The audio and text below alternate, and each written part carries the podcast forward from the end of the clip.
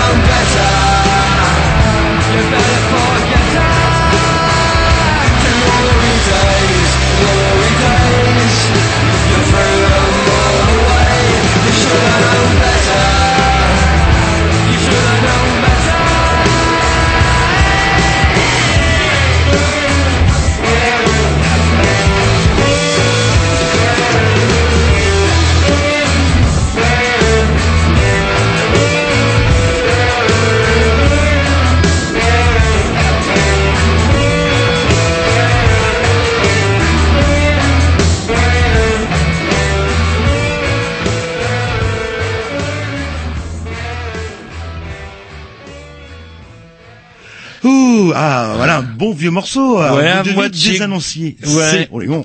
Un petit morceau grunge, un peu avec l'air du temps, tout grisouille, l'hiver qui revient, vous savez, la Toussaint, les morts. Il fait doux quand même. Il fait très doux, mais c'est- voilà, Glory Days, un peu grungy comme ça pour euh, commencer une émission, une émission Des bourrée. grignoux qu'on oublie de signaler tous les mercredis, tous les dimanches, passez-y, patata, et je vous laisse, parce que je vois vous gratter la tête comme si je vous allais couper la chic. euh, Bah oui, parce que je disais une émission bourrée.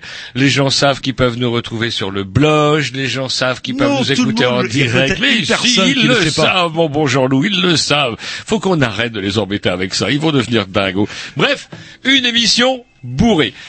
Puisque ce soir, euh, comment, euh, alors on a décidé de rediffuser, même pas de rediffuser, de diffuser en, En exclusivité mondiale. Ouais, en exclusivité mondiale, une interview, une euh, longue interview, ma foi, de Monsieur Yann Ladingre. Yann Ladingre, un dessinateur euh, découvert dans Fluide Glacial, dont euh, la particularité, on dirait déjà, est de dessiner et de faire dans l'humour. Dans l'humour, servi par un dessin très très coloré avec des personnages, euh, comment affublés d'un de cochon. Ouais, et si je dis pas de bêtises, fil glacial, c'est vieux, ça. Enfin, c'est Ouais. vieux, pas dans le bon sens du terme, c'est ancien. euh, Ça date de, de- de- des années quoi, euh, Euh, bah, 80, euh, euh, 90 Alors j'ai toujours été pourri en maths, mais on est en 2015 et ça fait 40 ans qu'ils existent. 40 ans qui tournent. euh, Donc ça fait 1975. Vous imaginez, 10 depuis 1975, Fluide Glacial euh, nous régale avec toutes ces bandes dessinées énormes et on a eu une chance incroyable avec Erwan, euh, comment vous savez l'Irlandais, mon pote, euh, comment dirais-je, de plume et pinceau Votre nègre musical.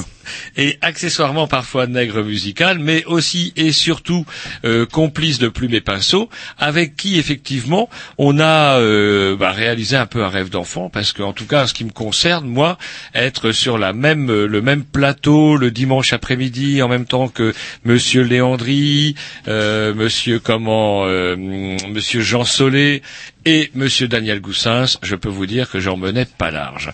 Et la veille, la veille, nous avions rencontré Yann Ladingue, donc ce, euh, ce, ce monsieur dont vous parlez tout à l'heure, cette, comment, cet auteur de dessin animé, euh, pas de dessin animé, pardon, de bande dessinée parue dans Flic Glacial, avec en prime euh, un ton, comme on disait tout à l'heure, pas simplement visuel, mais aussi dans le ton très très punk, on va dire. Avec avec Yann Ladingue, on rentre un peu dans le dur, dans le, dans, on va dire un peu dans le hard wave de l'humour. hein. C'est un peu plus trash que ce qu'on pouvait trouver forcément d'habitude dans Fluide.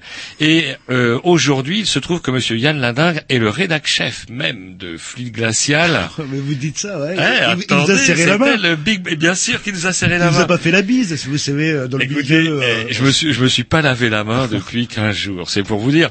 Et donc effectivement, c'était un grand plaisir pour moi qui était un espèce de fan transi façon midinette, vous savez, ouh, monsieur là, il y a de la dingue, etc.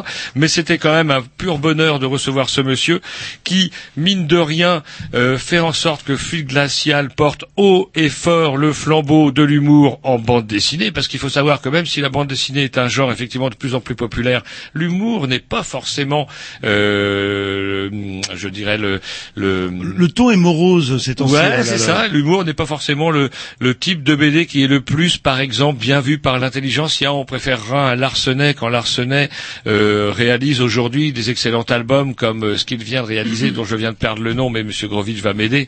Vous savez qu'avec un truc, un nom improbable, euh, c'est l'histoire d'un pauvre malheureux qui sort des camps et qui se fait massacrer dans la Non, montagne. je l'ai zappé celui-là. Bref, quand Monsieur Larsenet est devenu sérieux, Télérama s'occupe de lui, même si le monsieur est de plus en plus talentueux, etc. Ça n'enlève à rien au fait que aujourd'hui l'humour, et ben voilà, vous avez raison, on rigole de moins en moins, sauf chez Fluide Glacial, où effectivement depuis 40 ans, eh ben c'est un pur bonheur. Voilà, donc c'est une heure et quart, je crois, d'interview Oui, de et si on les disques, bah, ça fait quasiment, Mm. euh, donc il nous reste peu de temps. En peu de temps, compagnie de Monsieur Voilà, donc L'Irlandais. et avec la, oui, la complicité de, de Erwan l'Irlandais, qui n'a qu'un seul défaut, il pourrait être un homme parfait.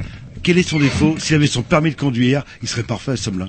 Il n'a pas le permis de conduire, Ah, moi bah. non plus. Alors moi, je, dis, vous êtes en vélo et vous étiez en vélo Non, on a été en train. Ah ouais. Eh, ça a été toute une épopée. On est parti le vendredi, on a porté les valoches en train, on avait le matos de Canal B, on avait nos, nos BD pour pouvoir causer avec les auteurs, bref. Et un petit coup d'autopromo, euh, plume et pinceau, euh, pour en avoir... Alors, plus mes pinceaux, c'est si je ne me trompe pas, c'est le lundi de 13h, tous les lundis de 13h à euh, 14 heures. Quand les gens mangent, quoi. Voilà. Non, mais c'est pas mal. Il y a des gens qui, y a- je- on a un peu de retour. Et c'est également. Alors avant c'était le, sam- le, le samedi très tôt, mais je crois que maintenant on est passé le dimanche. Très tard. Non, le dimanche, un peu avant euh, l'émission de nos amis, euh, comment euh, Qui sont tous innocents en prison, c'est ça Voilà, c'est ça. 94 degrés à l'ombre.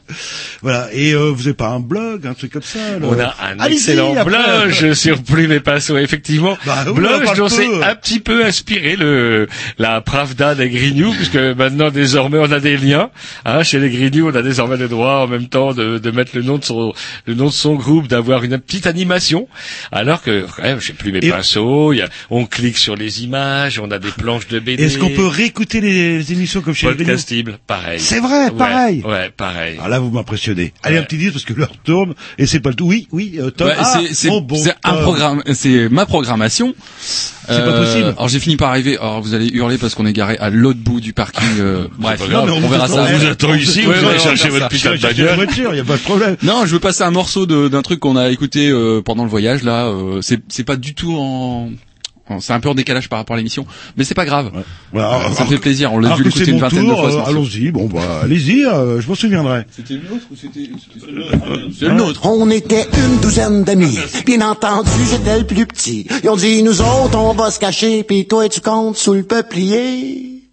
Je me suis bouché les yeux, j'avoue que je regardais un peu. Tout le monde est parti en courant pendant que moi, je compte jusqu'à 100. On a joué à la cachette dans le bois. Un, deux, trois, prête, pas prête, vas? Et j'ai cherché sans faire de bruit. J'ai vu une once, c'était peut-être Tiggy. C'est lui, je cours jusqu'à mon but. Est-ce boyer Tiggy? Je t'ai vu! Tiggy est resté prisonnier en dessous du grand peuplier. Et je suis reparti en trouver d'autres. J'ai vu bouger dans le bas de la côte. On a joué à cachette dans le bois. Deux, trois, prête, pas prête, j'y! Tout allait bien et sans chicane. Je n'ai trouvé deux près de la cabane, déniché un en haut sa branche, des busques trois derrière la grange. J'ai parcouru tous les raccoins pour retrouver tous les copains. Presque tout le monde est prisonnier dans ma prison sous le peuplier. On a joué à cachette dans le bois. Un, deux, trois, prête, pas prête, j'y vais. On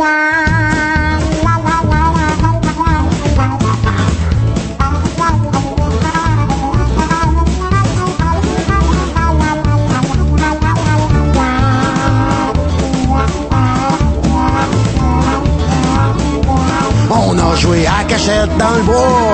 Un, deux, trois, prête, pas prête, j'y vais. Il m'en reste rien qu'un à trouver. Ok, c'est tu peux te montrer. Celui qui reste, c'est Michael, celui qui court comme une gazelle. Ça y est, je le vois caché dans le trou. Il se met à courir comme un fou. Son but est d'aller délivrer des prisonniers sous le peuplier. Ça y est, je sens qu'il va me dépasser. Puis c'est lui qui arrive le premier. Tout le monde est reparti se cacher. Il faut que je me remette à compter. Me retrouve tout seul sous le peuplier. Je n'ai plus vraiment envie de jouer. Ok, il est tard. Il faut que je rentre. Et puis, euh, j'ai un peu mal au ventre, là. Y a plus personne qui me répond. Décide de rentrer à maison. On a joué à cachette dans le bois. Un, deux, trois, prête, pas prête, je m'en vais. C'est maintenant devenu une habitude, les Grignoux ont en chaque début d'émission et chacun leur tour une rubrique personnelle. C'est ça en fait, tu vois le truc. C'est ça Philou, t'as tout compris, c'est un petit peu entre le clin d'œil, le coup de gueule du moment, mais aussi le détail de la vie trépidante d'un Grignou. C'est ça en fait, tu vois le truc. Maintenant, le problème va être de savoir qui a l'honneur d'ouvrir le micro aujourd'hui. Et ça, euh, c'est pas facile. Attendez, attends, attends, tu me laisses parler, me Ah, il est en train de me tirer par la violence, et ça plaît. C'est ça en fait, tu vois le truc. Et oui, c'est ça la rubrique perso. Alors ce soir, euh, rubrique. euh, Il a plus le mien. C'est parti les gars. Ce soir, c'est rubrique Atom. Ouais, bah oui, bah justement. Alors pourquoi ce Pourquoi ce ce morceau curieux Ouais. morceau qu'on C'est- c'est- jugerait c'est d'être marseillais, ça euh. Atlantique. C'est ça. Bah, euh, bah ouais, parce que je reviens de là-bas et euh, Lardou. c'est un truc qu'on a découvert du Québec. Ah ouais. Eh ouais, ouais, frimeuse. ouais, ouais, ouais, bah oui, bon. bah, Alors pendant qu'il y en avait qui fleurissaient les tombes de leurs chers défunts, Exactement. vous, vous étiez au Québec à regarder les érables rouges. Et ouais, et jaune, et vert, et toutes les couleurs. Et c'était vraiment, euh, vraiment super. hein, des paysans et tout ce qu'on peut imaginer, c'était vraiment, euh, vraiment bien. Et donc ce morceau euh, d'Henri Godon, euh, qui est, qui est surtout pour les enfants et que j'ai découvert là-bas euh, chez les amis chez qui on était. Et euh, c'est un morceau, ce morceau-là, on a dû l'écouter bien une vingtaine de fois et tout le CD euh, est sur la même trempe et c'est vraiment pas mal. Ouais, et vous allez sûrement le dédicacer, non Pas Bah, aux enfants à la bah, famille. Allez, allons-y. oh là là. Alors qu'est-ce que vous avez fichu alors chez chez les chez les Québécois? Eh ben on a ben on était à Québec. euh, ensuite on est allé euh, on, est- on a visité pas mal Québec parce qu'on était chez des amis qui étaient à Québec. Et ensuite on a pris la voiture, on allait faire un petit tour du Donc côté. Québec, ça y est, on vous demande, vous avez été à Québec. Eh ben, on Québec, était à on sait pas à quoi ça ressemble. Non, quoi, Ça ressemble à quoi Québec Ça ressemble beaucoup à Saint-Malo. la vieille ville, ça ressemble à Saint-Malo. C'est une ville fortifiée. Euh, Il y a un espèce de gros château, château de Frontenac. Voilà. Euh, alors ce qui est impressionnant, je trouve, c'est qu'il y a beaucoup de toitures qui sont en métal là-bas. En cuivre ou en, ça doit être en zinc sûrement. Même sur les vieux bâtiments Ouais, surtout sur les vieux bâtiments, ouais. Et même sur les nouveaux bâtiments. Euh, les toitures sont toutes métal, euh, brillantes même d'ailleurs. Ils doivent les entretenir parce que c'est c'est assez impressionnant, ouais. Alors je sais pas, le métal doit pas être cher là-bas. Eh ben voilà, voilà une bonne remarque.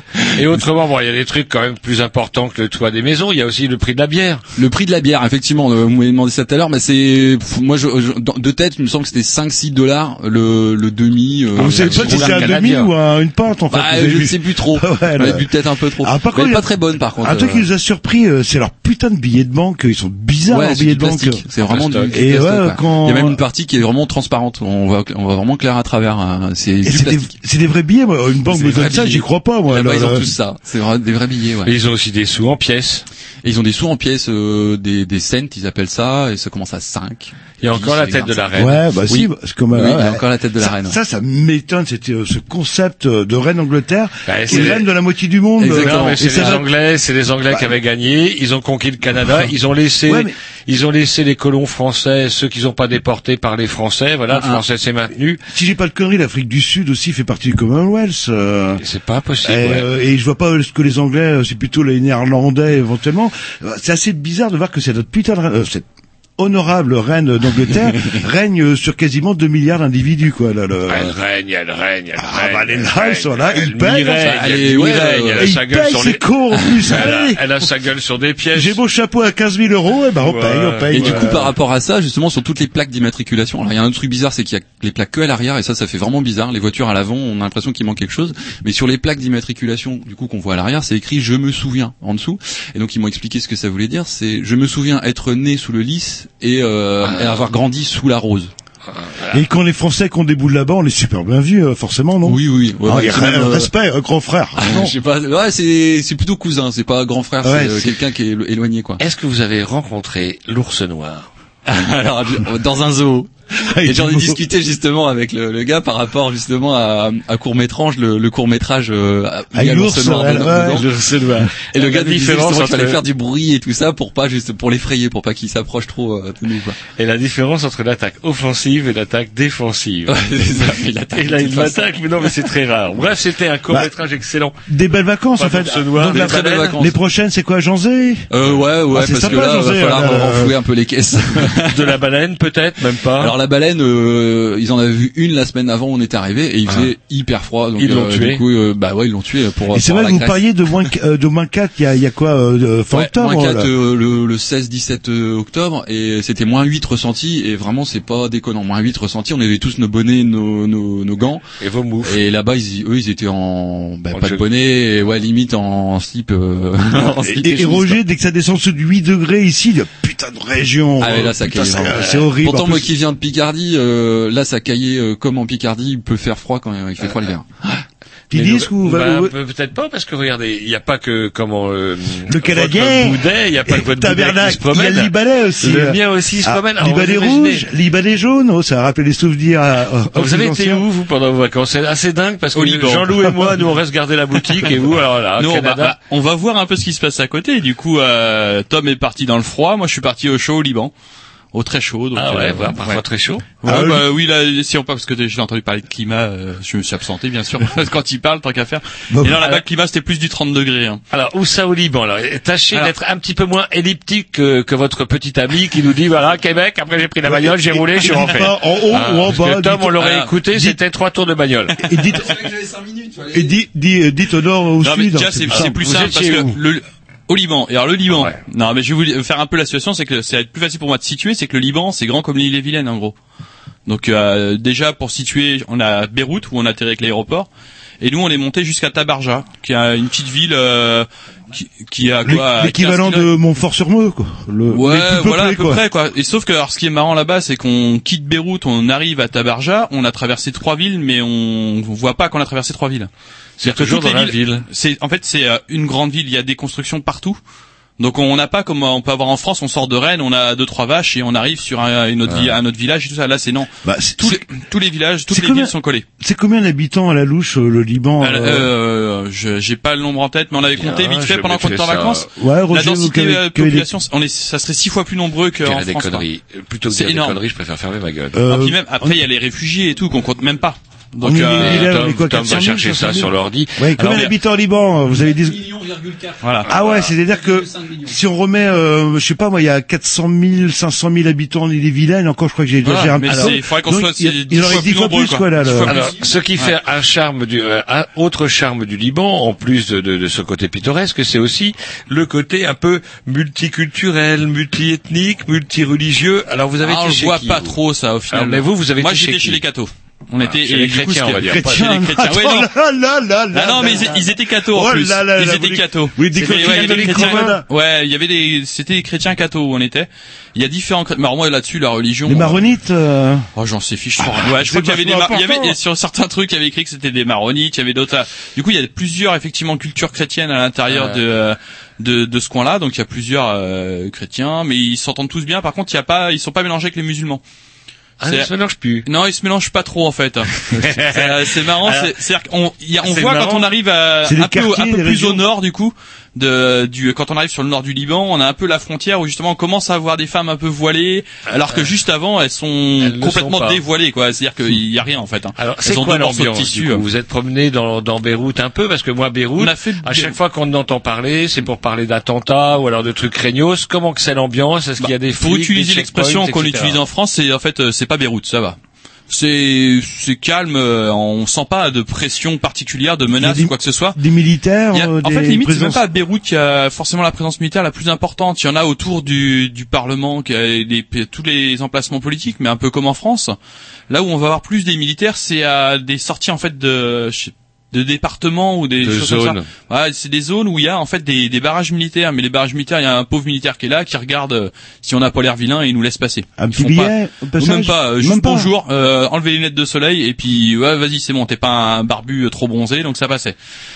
Mais euh, non, c'est il y a pas de Ouais, mais j'étais pas trop bronzé. c'est vrai qu'il est barbu, non. Oui, bronzé. ça t'intègre. C'est Mais la non, sinon, Beyrouth c'est euh, c'est une capitale, mais en fait tout le Liban, c'est euh, on a l'impression que c'est une grosse capitale, c'est-à-dire beaucoup de circulation, beaucoup de monde dans tous les sens et euh, une ville qu'on on, a- on sent qu'elle est en régression en fait. C'est-à-dire qu'on voit qu'il y a eu un moment, il y avait des places, il y avait un train, il y avait des choses Mhm. comme ça, et là Ils- tout ça n'existe plus. Ils ont pas reconstruit quoi. En fait, ont- c'est même pire que ça, c'est qu'ils le détruisent. Il y a carrément des endroits où, où il y a des voies de chemin de fer qui sont neuves. Mhm. On se dit mais pourquoi c'est pas utilisé? On avance et là on voit en fait il y a une route qui a été construite dessus, il y a un bâtiment qui va être construit dessus. Et après la guerre, ils ont tout construit à la va-vite sans faire attention de là où c'était. Est-ce qu'il reste du vieux quartier qui a pas été trop pété il reste des vieux aller villages. Il reste, des- mais alors dans ce il faut partir parce que le Liban c'est euh, une montagne et la mer. C'est on imagine que euh, l'île est vilaine, et on arrive à caser euh, le bord de mer et une grosse montagne à côté. Du coup, quand on va plus en montagne, là, on va trouver des villages qui peuvent être un peu plus conservés, avec des vieilles maisons typiques et des, euh, des choses comme ça. Mais ça va être un village complet. C'est pas, euh, Euh. c'est pas un quartier particulier. À Beyrouth, il n'y a pas de quartier particulier. Il y a, Tout a été reconstruit en fait. Tout est suffisamment Et- neuf ou complètement détruit. Et ce qui est rigolo, c'est que vous avez été à une fête de la bière. Non, la fête du vin. La fête du vin, La fête du vin. C'est en Allemagne, ça. Non. Excusez-moi. Et parce que la- le vin, euh, du Oui, coup, on a été déguster le vin libanais, mais en fait, c'est tout nouveau chez eux. Ils ont pas la culture du vin, et ils sont en train de s'y mettre. Et du coup, ils font, ils commencent à faire quelques vins. Ils ont quelques petits châteaux, mais Ça chaque fait longtemps producteur- que les Libanais ont du vin, qu'est-ce que vous racontez? Et oui, mais ils le vendaient pas plus que ça. Ils en produisent. Et en fait, chacun en faisait Si, dans son gueule, coin. en fait. Ils en faisaient tous dans son coin. C'est en fameux France. Phéniciens. Bah euh, ouais, mais de, ce qu'ils disaient, enfin après moi je vous redis ce qui a été dit au festival, c'est qu'en fait ils étaient très, euh, dire qu'on va, ils vont tous avoir des, du vin, Mais, ils, ils font de la pas, vinasse, quoi. voilà, ils le vendent pas forcément. Et il ou est ils- comment alors le vin? Eh ben il est pas mal, il ressemble un peu à du vin italien. C'est du vin, on sent qu'il a du- pris le soleil. euh, Du très- vin, voilà, trop de soleil, un peu épais, pas du bon vin, quoi. Non non, il est, Mais, il est oh, pas oh, mal, il est pas y épais, non non ça va. Ah moi j'aime bien le vin euh, comment il y a- Ouais, il y a du il vin, ressemble ouais, au ouais. vin italien, Est-ce qu'il est un peu épicé Est-ce qu'il n'y a pas non, un peu de très Non. très sucré, très doux en fait. euh, Ah, ça, ah. ça passe bien. Après, ils vont avoir comme en France, ils vont réussir à faire certains vins euh, assez différents qui vont. Et le. Liban, c'est sa cuisine aussi quand même. Eh ben, j'ai été déçu de la cuisine. J'ai Parce que moi, j'ai- un kebab. J'ai j'ai j'ai l'habitude de manger. Enfin, on a déjà été manger au Libanais euh, à Rennes. Ah, ça n'a fameux- voir. Et ça n'a rien à voir en fait parce que euh, voilà donc il y a les mélange petits de- mezzés et tout mais en fait euh, tout est déjà en, en trop grosse quantité et tout est hyper gras donc c'est hyper appétant mais ça a pas forcément de goût. C'est on va retrouver euh, tout le temps les mêmes goûts, on va retrouver du pois chiche concassé, de l'aubergine et des trucs comme ça et tout va avoir plus ou moins le même goût. Donc c'est euh, c'est avez pas trop sympathique. le pois chiche en fait. Moi j'aime bien le pois chiche en plus. hein. Enfin Non, je me suis non, gavé de houmous mais euh, après enfin moi j'ai trouvé ça original mais au bout d'un moment on est content de remanger autre chose quoi. Donc vous il avez avait- chez un McDonald's ils local. condu- Ils, cuisinent bien le poulet. Ah. Voilà, le poulet, c'est le font très bien. Par contre, toutes les autres viandes, euh, c'est super cuit et assaisonné à fond parce que euh, leur bœuf est dégueulasse. En fait, c'est que des vaches laitières réformées. Et, euh, Ah, ah. Et voilà, le poulet et le poulet, c'est du bon poulet avec des, ils appellent ça du poulet taouk. et du coup, c'est avec des sauces et c'est pas mal, quoi. Alors, il faut qu'on arrête de parler de ça parce que c'est vrai que j'oublie qu'on ne mange jamais le mercredi et donc du coup on est fatigué avec votre poulet, vous nous donnez faim. On a juste le temps de s'écouter un petit morceau de la programmation à Jean-Loup. Un bon morceau, comme d'habitude. euh, Est-ce qu'il est bien votre morceau il est bien, vous allez l'entendre tout de suite. Non, non, mais est-ce qu'il est vraiment Il- bien Mais comment dire, quand je vous dis qu'il est euh, euh, ça va, vous connaissez euh, l'expression bretonne, qu'on dit ça va, c'est un bretoniste, c'est dire mais c'est super génial, c'est excellent. Yes. Et quand vient pas de Bretagne, on dit oh, putain, il a l'air déçu, on va dire ça va. Bah, Alors, écoutez, on va s'écouter ça. Et je crois que c'est même du rock and roll, Ah. rock and roll. Il est- How many times do Oh we non, need it? vous connaissez. Hein. We need it every day. Until the end of time. Uncompromising. Dedication. We need it All the time. every day. Some people say we're obsessive. Some people say we got a one-track mind. All I know is every single day. I need mine. I got to have it every day. I got to have it every day. I got to have it every day. I got to have it every day. To have it every day. That's what the people say. Yeah, I don't care how I get it. I could get it from a tree. I could get it from a stone. It doesn't matter at all to me. I've got to have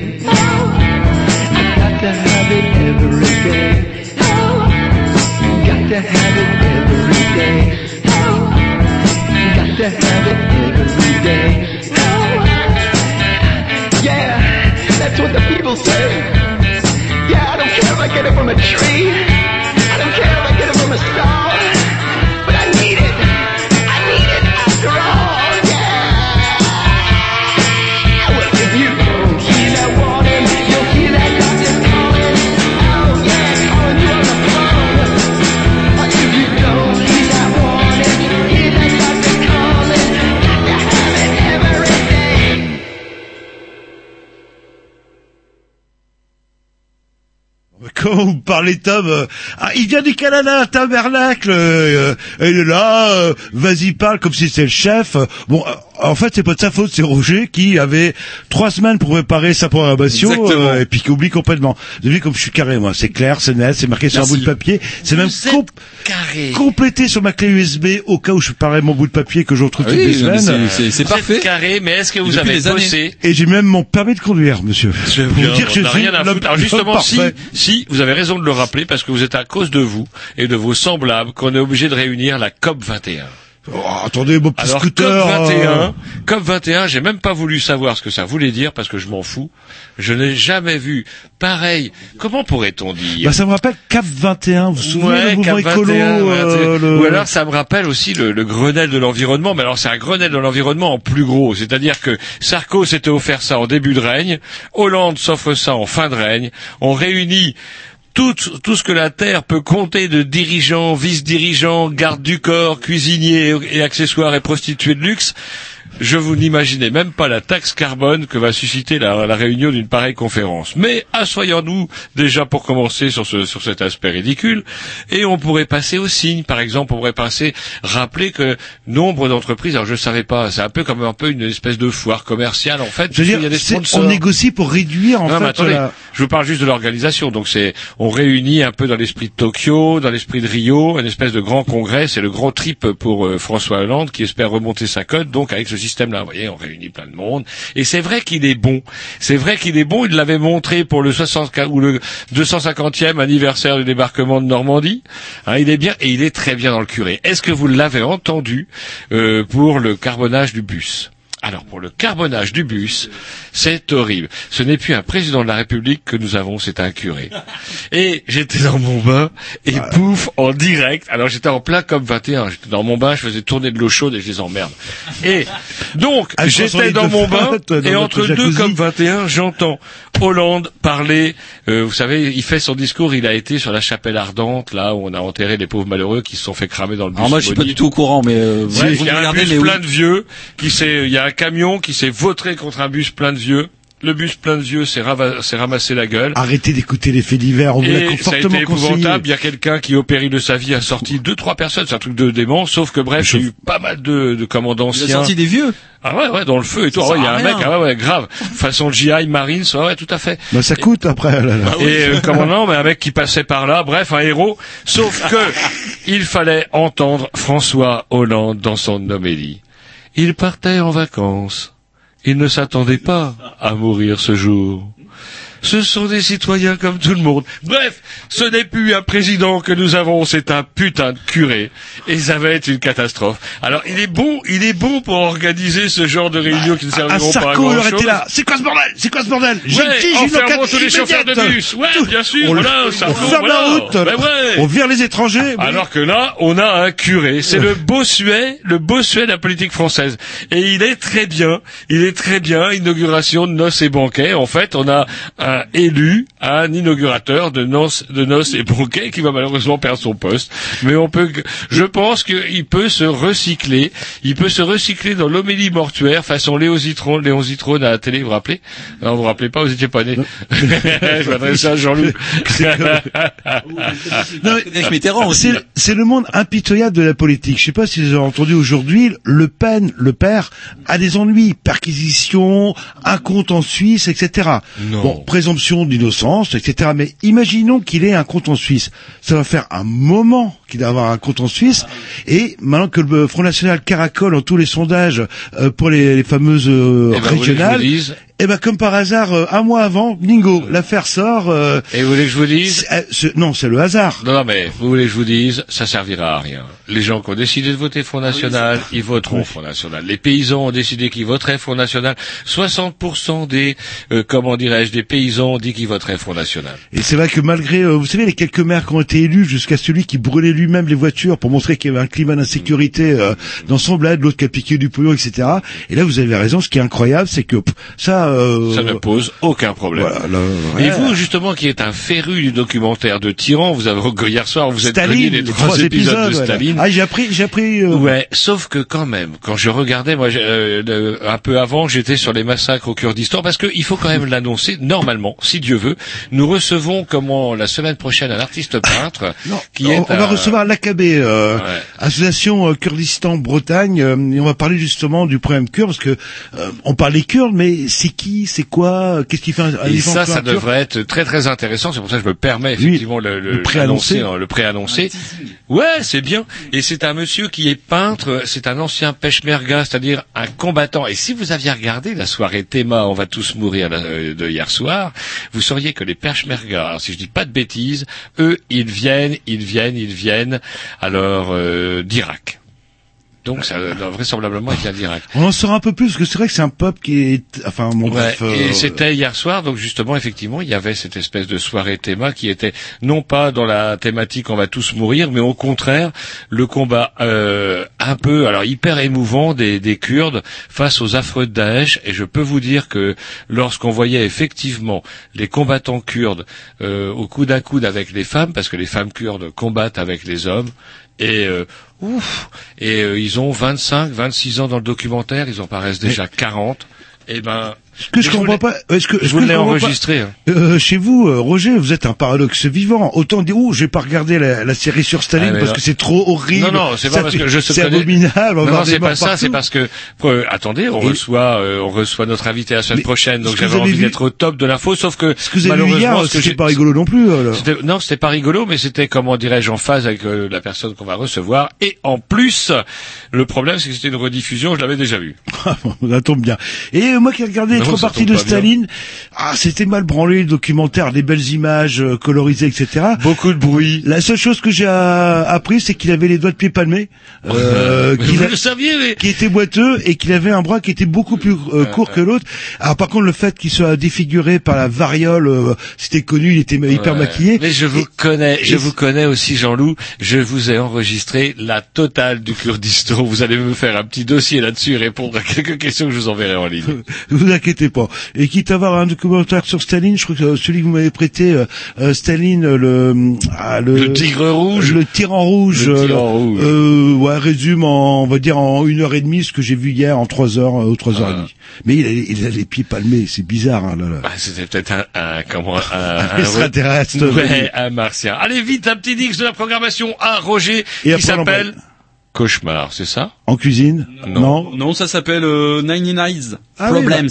Ah oui, un truc assez curieux, un peu bluesy, vous allez voir. Oui, bah, en ce temps, vous maîtrisez votre programmation. Si, vous allez voir, vous allez voir. Hugo s'appelle. If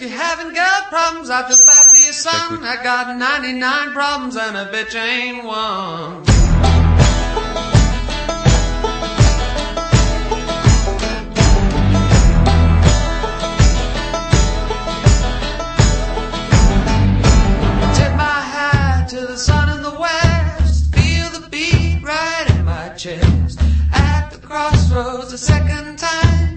Make the devil change his mind. It's a pound of flesh, but it's really a ton. 99 problems and a bitch ain't one. If you haven't got problems, I feel bad for your son. I got 99 problems and a bitch ain't one. 99 problems, but a bitch ain't one.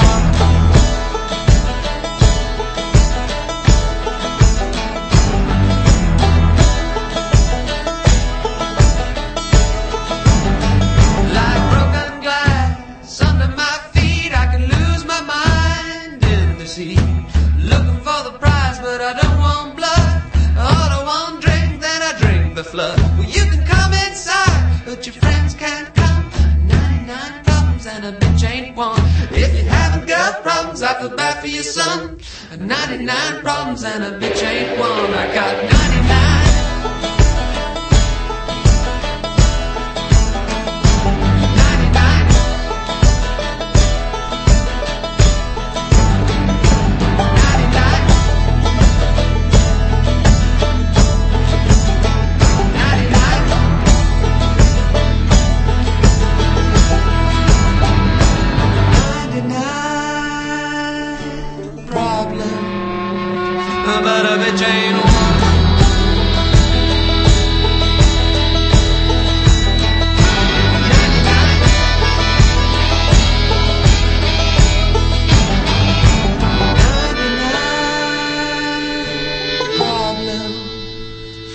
Ain't one.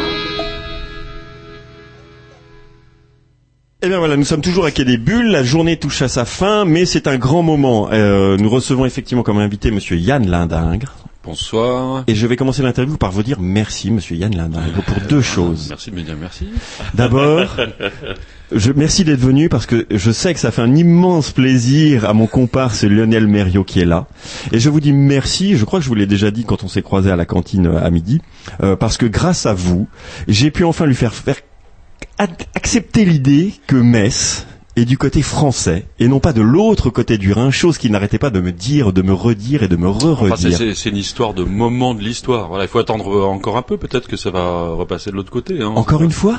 Ou Titieux Eh, On vient juste de changer de région. Nous, on est euh, alsaciens, paraît-il maintenant. Nous, les Mosellans, on est alsaciens Ah, ah. et puis un petit peu euh, Champenois, même. champenois, voilà. Ça devient très très large. Alors, les, Alsaciens, on dit un truc rigolo, c'est euh, par rapport aux champenois, nous, on n'a pas besoin de mettre de, de bulles dans notre vin. Voilà. Pour, euh, Et vous savez qu'en Alsace, enfin on parle de la région du coup, euh, vous savez qu'en Alsace il y a des, des, mouvements de réaction par rapport à ça qui sont terribles. J'ai un ami qui travaille euh, dans à Strasbourg et il y a des, il un jour vu des autocollants où en fait euh, c'était l'invasion lorraine et le lorrain était d'un ton basané qui faisait penser franchement beaucoup plus On à bien avec. Monsieur Lindingue, le côté basané du Lorrain. Mais, terrible, mais- mais c'est pas faux parce que bah moi-même je, suis- je suis le résultat de l'espèce de mélange euh, euh, dans le bassin minier. Hein, on n'est pas vraiment du, du spoons euh, pur et dur. Ah, parce qu'on on dit les spoons, mais il y en a quand même hein, dans notre région. Et Spoons, Spoons, c'est le surnom qu'on donne aux Lorrains? Oh, euh, non, aux Allemands plutôt. euh. Ah, aux Allemands Mais euh, bon, la Bretagne, par exemple, est la seule région de France qui n'a jamais été envahie, hein, ni par les Francs, ni par les Romains. Alors que nous, euh, effectivement, Il y a eu du passage. Il y a du brassage. Ah, Ils étaient forcés de passer par chez vous pour aller à Paris. Ah, Paris. Übermetz, Übermetz nach Paris, disaient les Allemands. Euh, par Metz euh, via Paris, voilà. ce, qui, ce qui a laissé à la ville une très belle gare. Enfin, ce- ceci pour finir avec la parenthèse Messine. Tout ça pour dire que Erwan aime bien Metz, où il a passé une bonne partie de sa vie. Et je vais trouver ma chérie là-bas. Voilà. Euh, on peut peut-être pas faire l'impasse sur le livre qui a euh, débuté le, le culte que vous vous rogez, à savoir Jeunesse de France. Voilà, je dois l'avoir emmené. Je dois l'avoir emmené. Ce, ce- ce n'est pas le seul que j'ai, puisque j'ai, je crois avoir acheté tout ce que vous avez publié, mais encore quand j'ai travaillé sur l'interview, j'ai vu que j'avais des manques. J'avais des manques, il m'en manque encore certains. Je vous, l'en- je vous les enverrai en paquet cadeau. Ah, c'est gentil. Et donc du coup, moi j'ai toujours dit le plus grand bien de, de vous, passer le choc euh, de l'apparition de Jeunesse d'enfance. Ah, c'est ça, hein, Jeunesse d'enfance ou Jeunesse de France. pardon. Jeunesse de France. Tout à de fait. France. Comment vous êtes arrivé à placer ce, ce projet quand même dont on va parler euh, révolutionnaire quelque part euh, à fluide? Je sais. Alors, ça a commencé comment? C'est, euh, je crois que c'est sous l'ère Albert Algou, qui était rédacteur en chef, euh, qui euh, Éphémère, hein, il n'est pas resté longtemps. éphémère, juste le temps de m'embaucher. Je crois que c'est un peu co- comme une éclaircie. Hein. Euh, C'était un moment comme ça où j'ai pu me faire embaucher, moi qui, qui dessinais mes nez de, croche- de cochon. euh, ni avant ni après, je me serais fait euh, embringuer dans cette affaire. C'était euh, lui, Albert Algou, qui était pas de, la balle. Il n'était pas dessinateur, disons. C'était un iconoclaste. À partir du moment où ça le faisait rire, il s'en foutait que ça soit pas très bien dessiné. Donc j'ai eu ma chance avec Albert Algou. Et euh, question tout à fait technique, euh, c'est-à-dire que je suis arrivé avec des cartoons, des petits dessins. Et, euh, et la rédaction m'a dit, euh, tu sais, les dessins, les petits dessins tout seul, on sait pas quoi en faire. Fais-nous des pages de BD. Et j'étais complètement largué. Je savais pas faire de BD, donc j'ai commencé à faire des trucs un peu verbeux. Je me suis essayé euh, sur une page ou deux. Et puis euh, très rapidement est venue l'idée de, euh, quand j'ai commencé à maîtriser à peu près ce que c'était qu'une page, euh, de raconter des choses assez proches de moi. Enfin, donc c'était une espèce de jeunesse surannée. C'était des jeunes d'aujourd'hui, mais un peu d'hier, qui, collectionnaient des porte-clés, des trucs comme ça. J'ai fait une mélange de, de la jeunesse la plus con de, mon époque, et, puis euh, mais dans une période plus ou moins actuelle, euh, apocalyptique. Est-ce parce que Erwan et moi, dans la vraie vie, sommes professeurs de lettres en lycée professionnel, Oui. que nous avons effectivement trouvé certaines ressemblances, certaines incointances, je dirais, avec ceux à quoi nous sommes confrontés Et, et s'en est en suivi toute une série d'histoires avec notamment Titine au bistrot. Vous ne croyez pas si bien dire en fait. Et à l'époque, nous avions un technicien, maintenant Erwan, euh, comment l'a, l'a remplacé à, à- au pied levé, je vais dire. Et euh, notre technicien de l'époque nous dit ah, il y a quand même un truc qui me gêne chez Monsieur Lindingre, c'est que du coup, on a l'impression qu'il se moque des pauvres. Ce à quoi je lui avais répondu, j'ai dit, si les pauvres sont cons, je ne vois pas pourquoi, si certains pauvres sont cons, je ne vois pas pourquoi ils se priveraient d'en parler. Et ça vous est déjà venu à l'oreille, cette, cette, ce reproche Vous vous Assez, moquez des euh, pauvres Non, assez rarement parce que euh, pour moi ça rentre pas en ligne de compte. Euh, par contre, ce qui, ce qui m'intéresse, oui, c'est en général c'est des personnages pauvres. Enfin, dans cette série-là, parce que j'ai pas fait que des pauvres. Mais euh, les prolos m'intéressent. Les bourgeois m'intéressent pas. Pourquoi ils m'intéressent pas? Parce que les bourgeois reproduisent des modèles tout le temps. Les bourgeois achètent les mêmes bagnoles, les bourgeois achètent les mêmes fringues. Ils se distinguent selon des modèles, des grilles très très très euh, strictes hein, de, Ah. de fringues et tout ce qu'on voudra. Puis après, il y a, la- il y a les strates plus hautes de la bourgeoisie avec euh, l'art contemporain, enfin des bon et tout ça. Oui, il y a des codes. Alors que les prolos, euh, ils inventent. Ils ont pas de, ils ont pas de fric pour euh, pour se, enfin ils ont ils pas de grille. En tout cas, ils peuvent pas se payer. euh.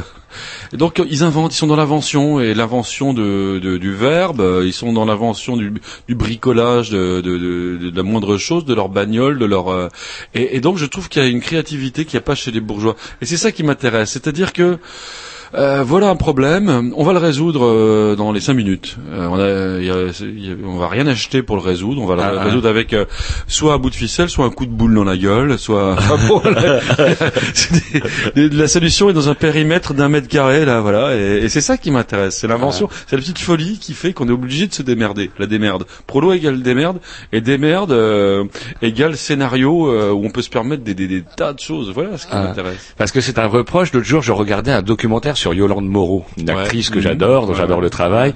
Et euh, elle racontait quand, euh, lorsque euh, elle était, elle est rendue devenue célèbre avec ses célèbres des chiens là, de, de la famille Mac Makayev, je crois. si je- Macha Makayev et, et puis euh, Jérôme Deschamps. Voilà. Et euh, on lui a dit, mais vous vous moquez des pauvres. Et elle, elle s'en est défendue en disant qu'elle, en fait, c'était pas vrai. Elle vous rejoignait dans, dans son Oui, propos. et- Il y avait de l'empathie aussi pour euh, ce monde. Il y a plus que de l'empathie. Pour moi, euh, si vous voulez, euh, très sincèrement, je viens pas d'un milieu riche, mais pas, pas, je viens pas du lumpen non plus, mais je me sens bien dans un bistrot avec des gens normaux. Et euh, je sais pas si c'est ma tronche ou ma manière de, d'observer le monde, mais on vient me parler. Les gens viennent me parler et ils me racontent des trucs euh, parfois qui me, qui me fascinent, qui sont des histoires de la petite folie ordinaire euh, du quotidien. Et euh, ce sont tout ce genre de choses, encore une fois, que je trouve pas chez les bourgeois où tout est convenu. Ça me fait chier, moi, d'aller dans un repas à prout-prout où euh, je Ah. fuis tout ça.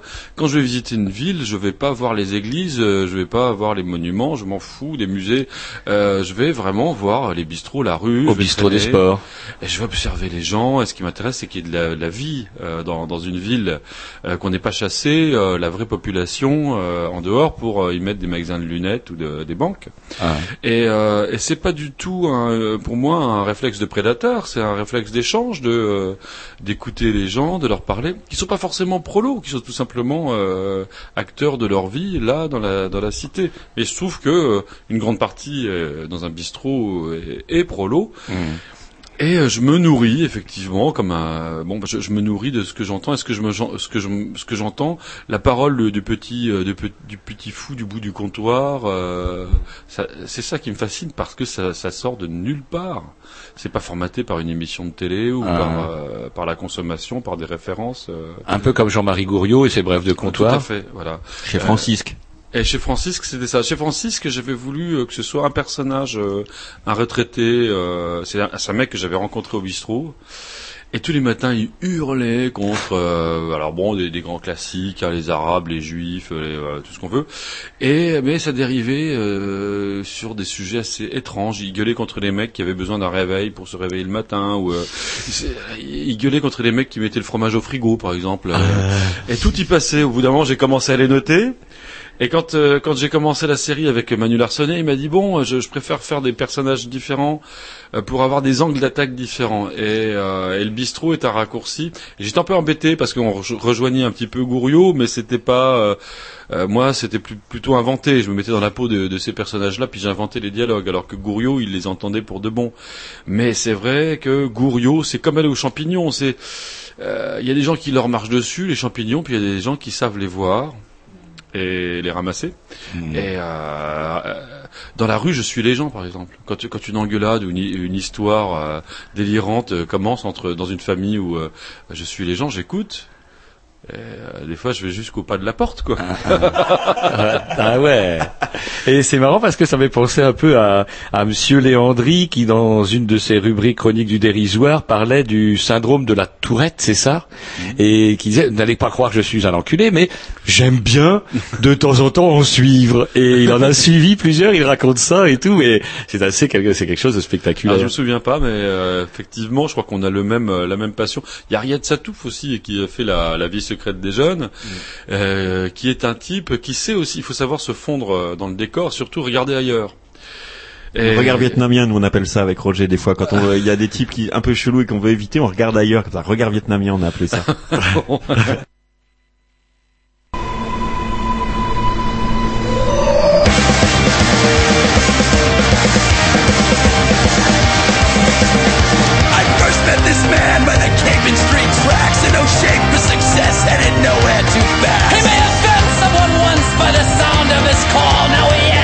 to no one, no one at all. We all die alone, he shouted as he passed with no sense of regret. See, he never looked back.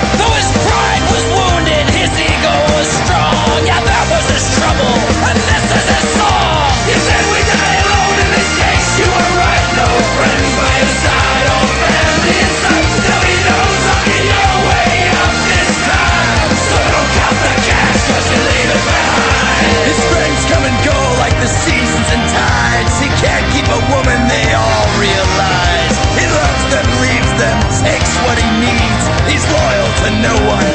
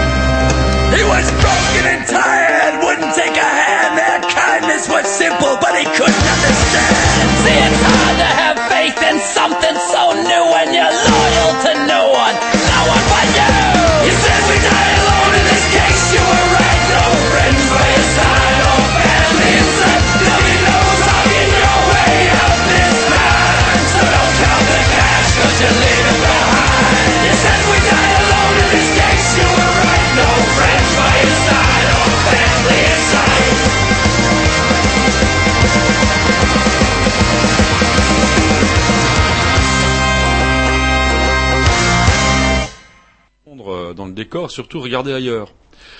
Le regard vietnamien, nous on appelle ça avec Roger des fois quand on- il y a des types qui un peu chelous et qu'on veut éviter, on regarde ailleurs comme ça. Regard vietnamien, on a appelé ça. Euh, bah oui, alors il y, a- il y a une façon, il y a une façon de pas provoquer. Et euh, même des fois quand c'est un peu chaud, effectivement, il faut jamais croiser le regard. Ouais.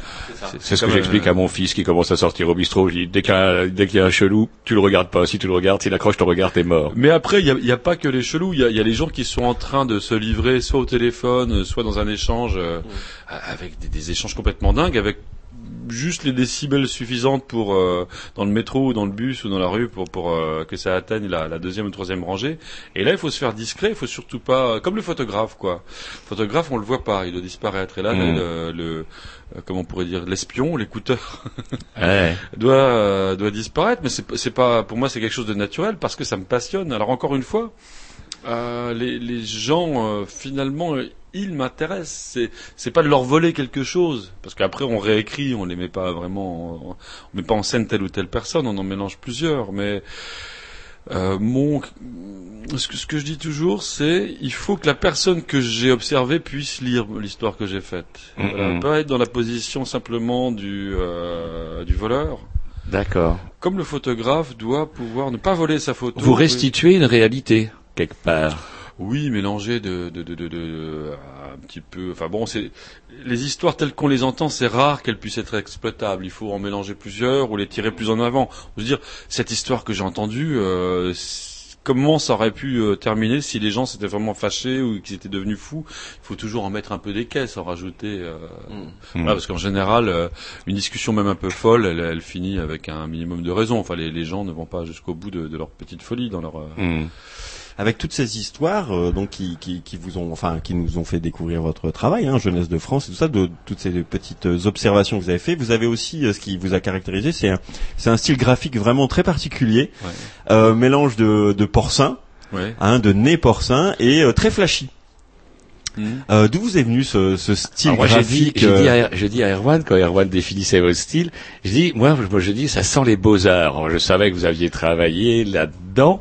Ouais. Ça me faisait penser un peu, à, je sais pas si vous connaissez un vieil auteur qui malheureusement, de, enfin, je ne vois pas ce qui, Monsieur Poussin, un Suisse. Oui, Poussin, bien sûr. Oui. Avec les aventures Bien de entendu. Buddy et Flapeau, euh, c'est très, très déjanté. Mais il est toujours là. Enfin, il a, il a failli mourir, mais il est toujours euh, vivant. oui. Un, un. Et ça me fait, je sais pas, j'avais l'impression qu'il y avait une espèce de lien quelque part avec. euh, Je connais pas assez bien Poussin, je connais euh, quand même, mais c'est bon. Moi, mes lectures, euh, c'était euh, alors quand j'étais môme, euh, quand j'avais 11-12 ans, ça a été euh, Gottlieb, mais que j'ai toujours gardé de côté ensuite, mais que j'ai retrouvé régulièrement, mais ça a été très rapidement euh, Villemain, Harakiri. Je dois avouer que j'étais plus dans l'humour total que dans la BD. BD. Et euh, ma façon de dessiner, elle m'est venue aussi d'une espèce d'handicap, c'est que je, suis gaucher, mais je tiens mon, stylo n'importe comment, et euh, donc ça m'a imposé une certaine manière de dessiner, et, qui m'a un peu enquiquiné à un moment donné de, de, de dessiner de manière un peu euh, géométrique comme ça. euh. Je suis plus victime d'un truc, j'ai pas vraiment cherché ça. Je sais, je sais pas comment j'en suis arrivé là. Et au bout d'un moment, je me suis dit bon bah c'est mon euh, c'est mon style. Euh, J'avais fait plusieurs euh, plusieurs dessins de personnages aux Beaux Arts quand j'étais étudiant, dont un porc qui était celui qui faisait le plus rire les potes. Et quand je me suis remis à dessiner euh, 10, euh, 10 12 ans plus tard, j'ai repris où je m'étais arrêté. naturellement, Je me ouais. souvenais de ce, ce Jean-Luc le porc euh, qui avait fait euh, rire les potes. Je suis reparti là-dessus et euh, j'ai pas trop d'explications. En tout cas, c'est votre marque de fabrique du coup. Ouais, ouais, ouais, ouais, ouais, le groin. Et c'est vrai que dans un univers assez euh, surpeuplé de avec beaucoup beaucoup de dessinateurs, euh, bon, ça me permettait euh, de de pas passer inaperçu. On disait tiens, ce, ce mec. J'ai vu, mais c'est c'est handicapant aussi parce qu'on peut pas tout faire quand on dessine des, des tronches de, de cochons. euh, Mm. En plus, euh, qui n'existe pas de profil. Mes personnages existent toujours plus ou moins de De face. Ni vraiment de face, ni vraiment de profil. C'est une espèce de, de, de demi euh, profil. Un, un. Alors, euh, comment, euh, en suivant votre carrière, j'ai cru voir des brèves comme quoi vous euh, vous avez travaillé aux Beaux Arts, vous avez Ouais. enseigné aux Beaux Arts de Ouais. Metz, vous y enseignez toujours, on n'avait plus le temps maintenant. Alors, je, je me suis fait lourder à un moment donné parce que euh, dans l'album Titine, j'avais fait, euh, alors Ti- euh, voilà, ce dont on parlait euh, juste avant, le, le choc des cultures, les, les prolos contre les les bourgeois, on va dire. Et j'observais aux Beaux-Arts comme ailleurs, la- le principe de distinction par rapport à leurs contemporains. À nous, on comprend l'installation. Toi, t'es trop con, euh, dégage, euh, t'as pas les codes, euh, blablabla. Ce que j'ai toujours trouvé très très ridicule. Pour moi, euh, le, euh, je m'intéresse à l'art, bien sûr, mais je m'intéresse à l'art plutôt à l'art brut ou à la, pratique des dessinateurs, euh, aux illustrateurs autour de la bande dessinée ou d'une pratique assez, euh, je dirais, naturelle et impulsive. Euh, L'art, dès que ça rentre euh, dans les institutions, dès que c'est une affaire de, de, de fiac, de spéculation, ça m'intéresse plus. Et les écoles d'art, souvent, c'est ça. Le modèle, c'est euh, regardez, il y a des normes aujourd'hui, vous devez être capable de tenir un discours, de faire référence à ci, à ça, et vous avez en face de vous des perroquets qui, euh, des, des. Et donc Titine, elle passe avec son frangin devant une, un, un vernissage, et tout ce qu'il voit, c'est qu'il a bouffé. Mais eux, ils rentrent pour bouffer, pour boire, parce qu'il y a à bouffer, à boire, point. Ils en ont rien à cirer de ce qu'il y a sur les murs. Et les gens qui sont là, après tout, pour bouffer et boire, mais euh, qui se sentent obligés de- de- d'y trouver une espèce de justification euh, surintellectualisée, voilà, c'est le choc des cultures. Ils, ils, ils se comprennent pas et... Bon, il se trouve que dans cette scène, effectivement, il y a des gens autour de moi qui, qui, qui trouvaient s'être reconnus. Et, euh, ni une ni deux, le maire de Metz à l'époque m'a foutu à la porte euh, avec perte et fracas. J'ai perdu ma, place. Et à l'époque, il y avait un, dans l'opposition un certain Dominique Gros, euh, PS, qui m'a dit si je suis élu, première chose que je ferais, c'est de te réhabiliter. Je dis c'est c'est très gentil, mais comme ça faisait quand même 20 ans qu'il essayait et qu'il se faisait conduire avec euh, 30%, je veux dire, adieu, euh, adieu joli Candy. Monsieur Et- Roche, il était là depuis 1971. je Oh, ouais, euh, exactement. Ouais, ouais, ouais, il était là. De... C'était son sixième mandat, je sais plus quoi. Un truc de fou. Indéboulonnable. Et il se trouve qu'il y a une triangulaire. Enfin, la droite, c'est- c'est c'est scindé. Et, et euh, Dominique Gros est passé. Et j'étais réhabilité. On m'a même euh, donné la la médaille de la ville pour haut fait de résistance. C'est dingue ça. Un un politicien qui tient ses promesses en plus. Ouais, ouais, ouais, ouais, c'est rare. ouais. Vient-il survivre à la vague actuelle? Ouais. Alors on parlait de d'art brut tout à l'heure. J'ai eu l'occasion de visiter le musée d'art brut à Bègle. À Bègle, euh, c'est la, la mairie de le- la commune de Monsieur Noël Mamère. Voilà. Et il y a un musée d'art brut qui est, qui est- qui est assez intéressant, qui est très très. J'ai vu celui de Lausanne, j'ai pas vu celui de Bègle. Et il est pas mal. Et ce qu'en la limite, ce que j'ai préféré, moi, c'est les emballages des œuvres que les gens envoyaient parce qu'ils ont gardé, ils ont exposé les emballages, Ouais. parce que les emballages, eux aussi, sont artistiques et les ont gardés, espèces de cartons à dessin, etc., des tubes complètement transformés, bidouillés, repeints. C'est carrément fabuleux. C'est une qui- créativité incroyable. Ce qui m'intéresse là-dedans, c'est une espèce de rapport euh, d'honnêteté avec sa production. Euh, pour les gens, euh, il s'agit de sortir absolument quelque chose de sa tête et puis de, de, de se retrouver en face de euh, quelque part de soi-même à, à- à travers cette, euh, cette pratique.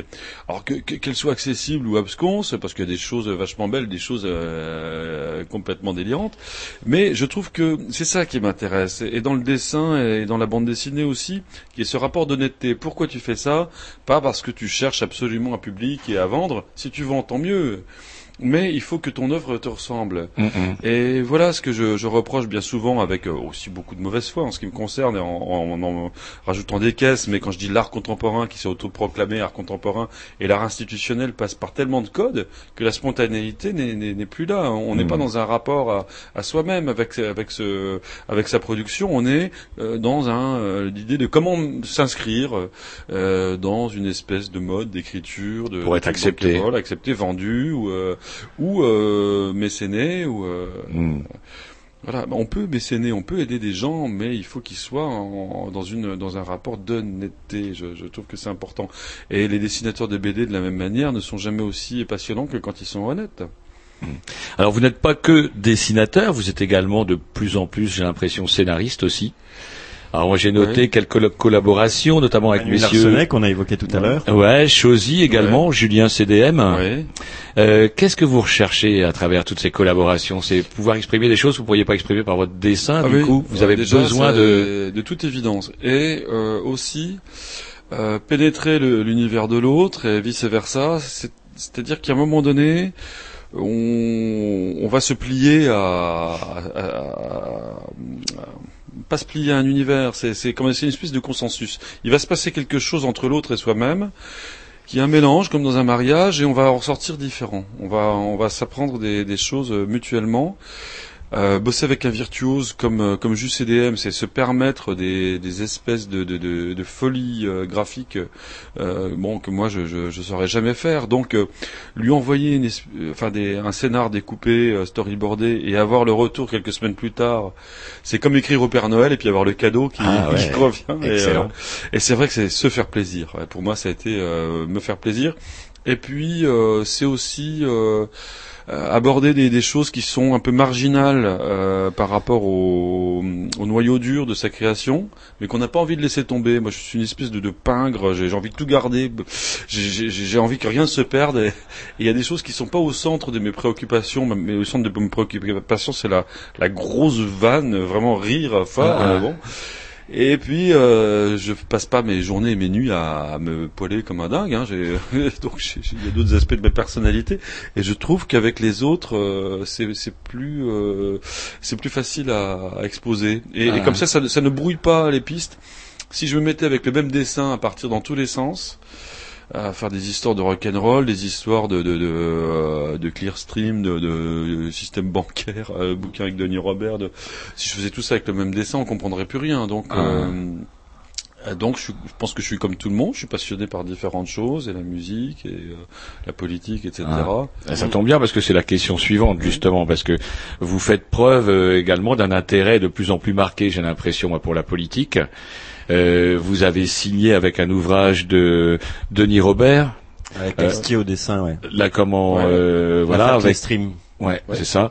Et donc du coup, euh, euh, pourquoi ce désir aussi d'aborder euh, la politique? Moi, je me rappelle d'un courrier, d'une lettre que vous avez, parce que je suis abonné à Ciné Mensuel. Ouais.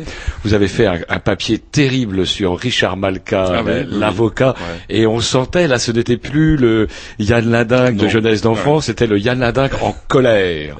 Bah, vous aviez une colère, il y avait une colère qui suatait de, de- de cet article, c'était euh, terrible. c'est quelque chose que je vais ranger dans ma culotte.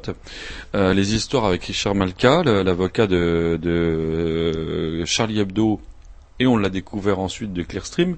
Mais ça partait au départ d'une affaire de copains. Euh, les Grolandais, le Fred Touron, Rémi Malingré, quelques potes dessinateurs. prof, euh, enfin bon, euh, photographe, une bande de saltimbanques par chez nous là-bas en Lorraine. On voulait défendre un copain qui était notre voisin, notre vieux pote. Qui était dans Et- une situation catastrophique. Catastrophique et même sans, alors euh, premièrement sans entrer dans, dans une espèce de, de, de on n'était pas ses fans, on n'était pas ses groupies. Hein. On, on pensait simplement que ce type est en train de se faire laminer contre une machine qui était trop forte euh, euh, pour lui. Un homme seul. Pour un homme seul, il- il- en tant que journaliste indépendant, il s'était euh, intéressé euh, au système des chambres de compensation, qui sont un petit peu au centre des échanges euh, interbancaires internationaux. Et en substance, il, il- il disait voilà, voici le notaire des banques. Si on cherche euh, des, euh, des versements entre des banques de différents pays, quels qu'ils soient, euh, bah, tout est là en fait. Et, ce système a permis, c'est une sorte de grand casino dans lequel il y a autre chose que des banques, il y a aussi même quasiment bah, des banques mafieuses, enfin des toutes sortes de choses plus ou moins euh, propres. Il va faire son enquête, c'est très compliqué. Et, euh, Clearstream, euh, il ne sait pas au début, a embauché le meilleur euh, euh, avocat euh, euh, de France euh, sur les affaires de presse, qui est Richard Malka. Et il le découvre dans, dans un deuxième temps. Et nous, L'avocat on- de, de Charlie Hebdo aussi. on découvre que nos potes de Charlie Hebdo, euh, à l'époque, nous, nous tapent dessus. Je dis nous parce qu'on on était derrière lui, on poussait comme euh, dans une mêlée. Euh, sont contre nous. Philippe Val fait des papiers complètement euh, assassins. Et, et Richard Malka, avec tout le réseau qu'il a dans les médias, euh, fait en sorte que Denis s'en prenne plein la gueule. Tout ça dure dix ans, euh, un combat très dur. On, on récolte 160 000 euros intégralement dépensés euh, en frais d'avocat. Et il finit par gagner au bout de dix ans, laminé. Même physiquement, c'est ça qui est terrible dans votre Voilà. papier, c'est que on sent à Denis Robert, il n'est pas seulement ruiné, Alors, mais il est aussi euh, physiquement oui, atteint un On a peu. vécu les choses de l'intérieur. On a vu sa famille, euh, lui à genoux, mais il voulait pas la- l'admettre. Mais à un moment donné, son corps a lâché. Il s'est retrouvé sur un fauteuil roulant avec une nécrose du col du fémur. Avec, euh, il était épuisé. Sa Mhm. famille était épuisée. Ses mômes étaient dans un état. euh, enfin, euh, de voir ça de l'intérieur, c'est terrible parce qu'on se dit, euh, même si ça avait été un fabulateur, même s'il racontait n'importe quoi, euh, il n'aurait pas mérité ça. Euh, un tel acharnement, euh, je, je pense qu'un, euh, euh, enfin, on en connaît des, des, des, des vrais mythomanes ou des. On, on ne leur voue pas ce, ce, ce, ce sort-là. Et le pire, c'était que les coups venaient de chez les copains. euh, donc, euh, pas tous les copains, mais Philippe Val et son avocat. Philippe Val, dont on connaît ensuite le, le, le chemin, qui, euh, qui finalement, d'un- d'un d'un humoriste libertaire, devient une espèce de... de, de, de, de, de- de- que j'avais vu dans les années 70, moi je chantais à la guitare avec Bah Patrick ouais, dans une maison, bien, dans une salle bien, des fêtes. Ça, ça, c'était terrible. Il s'est retrouvé dans le dans le giron de Sarkozy. Malka s'est retrouvé l'avocat de Sarkozy. Enfin, pour moi, c'était comme si euh, Choron et Cavana, dans les années 70, euh, s'étaient retrouvés à becter le soir euh, chez Giscard, Ah, qui, ah, qui- les avait nommés à la tête d'une télé nationale. Enfin, euh, c'est c'est important de rappeler tout ça parce que euh, ça n'a- aucun rapport avec euh, ce qui a pu se passer ensuite à, à Charlie, à quelques détails près. Enfin, cette obsession aussi sur l'islam en permanence. Avec l'affaire euh, Ciné hein, par la suite. L'affaire Ciné, bon évidemment j'étais un de ses premiers compagnons à Ciné et de lutter contre cette série de procès en antisémitisme, euh, ça devenait délirant. Enfin bon, euh, euh, vous êtes des antisémites et on est nous euh, du côté de, de, je sais pas trop quoi. Enfin je sais pas, j'avais jamais compris l'instrumentalisation des juifs là-dedans ou de l'antisémitisme. Et c'est quelque chose d'assez obscur. Euh, euh, et on ne comprenait pas parce que il y, y avait aux côtés de, de Ciné aussi des juifs qui sont toujours là, comme Michel Warszawski, euh, évidemment, qui sont des euh, des juifs qui défendent. euh, La première femme de Ciné était de confession euh, juive, de il toute le façon, sa fille, sa fille aussi, et, et, et, euh, effectivement, euh, il y a des juifs euh, chez Ciné qui sont euh, quasiment pratiquement tous des militants euh, pour un État euh, palestinien et euh, effectivement là il y a une ligne de scission. Euh, Charb lui-même était euh, plutôt quelqu'un de, de très militant pour euh, pour la cause palestinienne sans être un, un antisémite, lui non plus, les choses sont plus complexes que ça. Ouais. Et en étant une espèce de, de, de, de, de, de combattant anti-islamisme, en tout cas.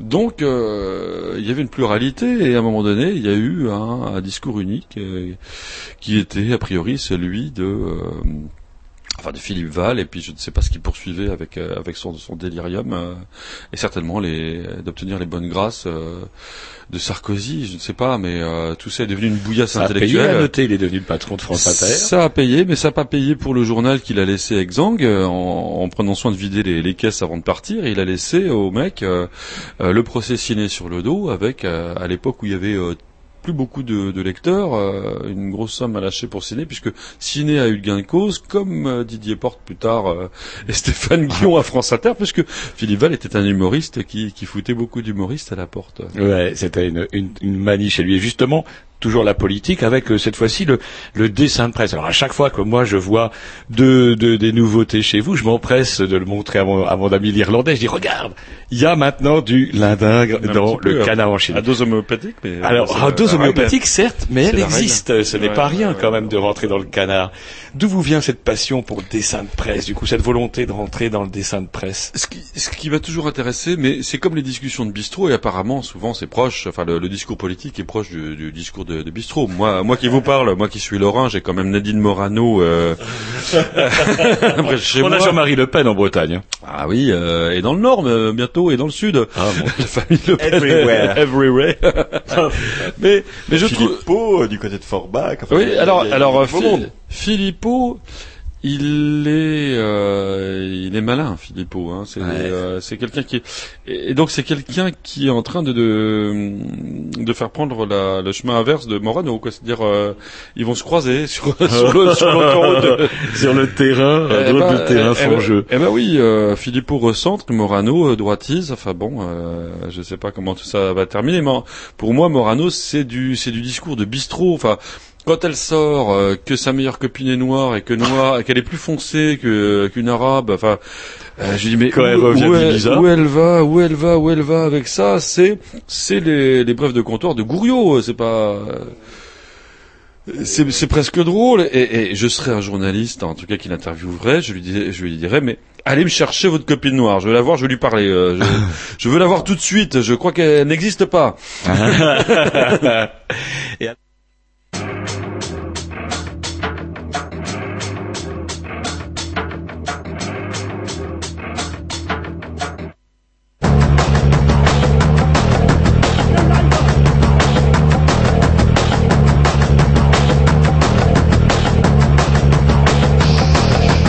The metropolis of discontent and lost dreams. Benson and messes and denim jeans. I'm gutted. I didn't would. Tipping down at the Sherwood. The clink of strong drink, racing green paint, cracked Victorian sinks and flush is a system. I can't swim so I sink. The earth moves the curb, it makes a fag area stink. Warm like a tree and bitter tweeze nicotine we be. Middlemen, the metropolis of discontent, red and orange lights and old men. Middlemen, the metropolis of discontent, red and orange lights and old men. Monday dinner archway, death the drink of a victim, bad brains, the dead man's milk. Wilco's will have it, they got everything. The dome on the stately home, we got painted in the fumes from commuters. Make my bacon threaten strangers with shooters. Car stereo shops that launder dirty dosh. Don't look you in the eye when you walk your dog. I bet they're all bad in the back on that hedgehog. Sonic, level in 10 minutes, 2 minutes flat, all bloody fucking shops on it. Well, middlemen, the metropolis of discontent, red and orange lights and old men.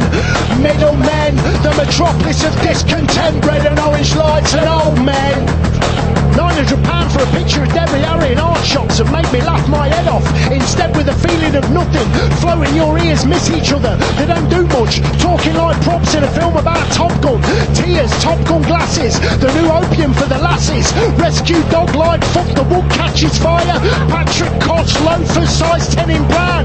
Love them, out the shop window is still controlled by the man Lord. Middlemen, the metropolis of discontent, red and orange lights and old men. Middlemen, the metropolis of discontent, red and orange lights and old men.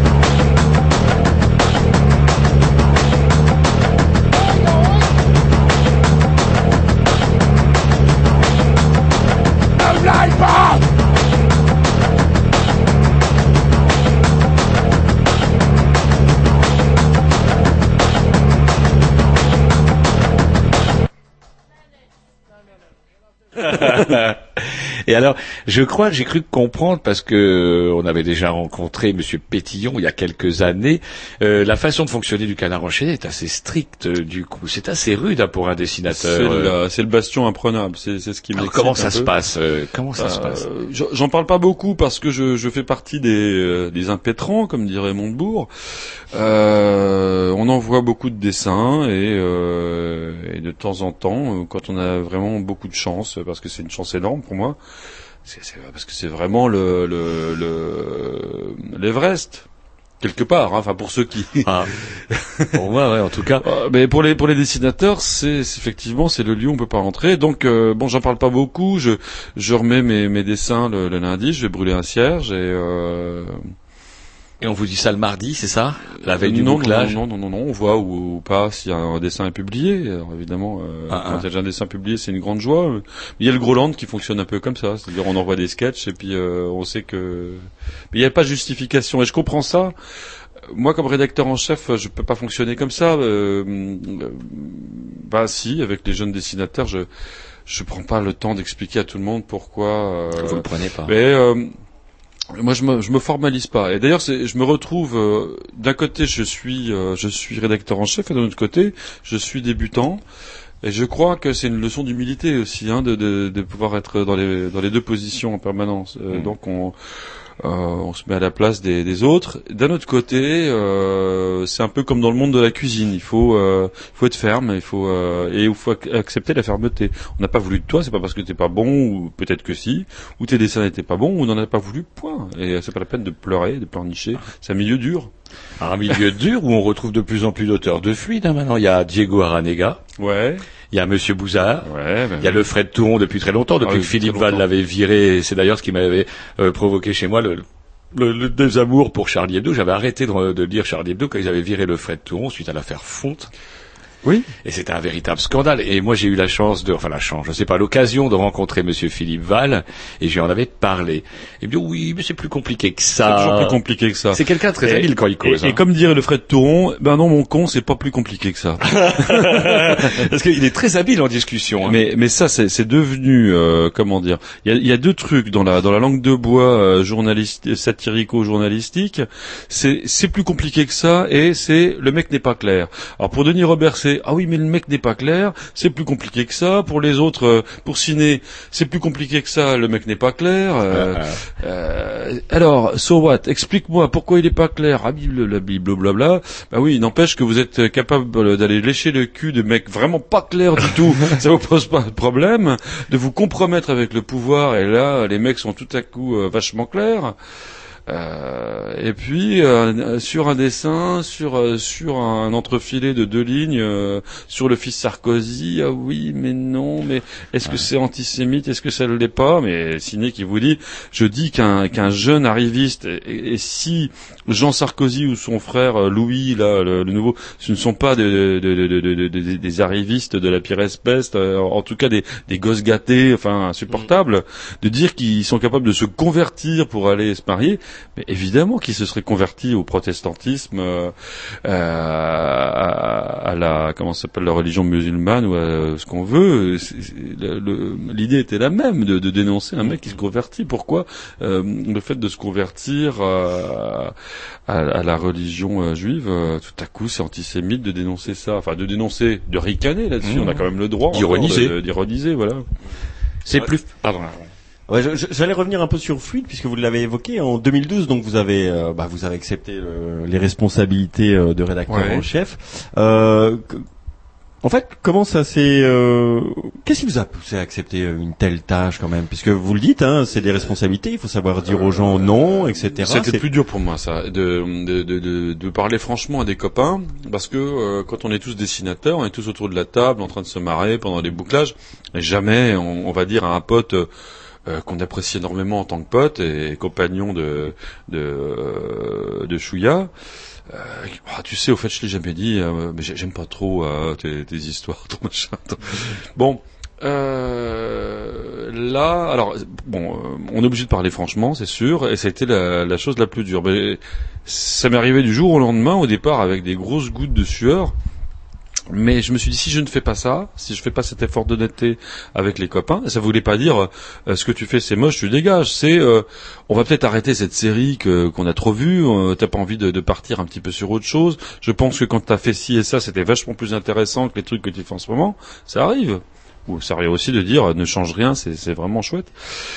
Et ce n'est que mon goût. Mais tant que je suis rédac chef, je dois euh, plus ou moins avoir une ligne et, euh, et on ne trouvera jamais l'équilibre parce que une équipe, l'équipe de Fluide, c'est vraiment une famille. On, on se- on se retrouve régulièrement, on est euh, quand même assez soudés, mine de rien. Et il y a différentes sous-familles dans la famille.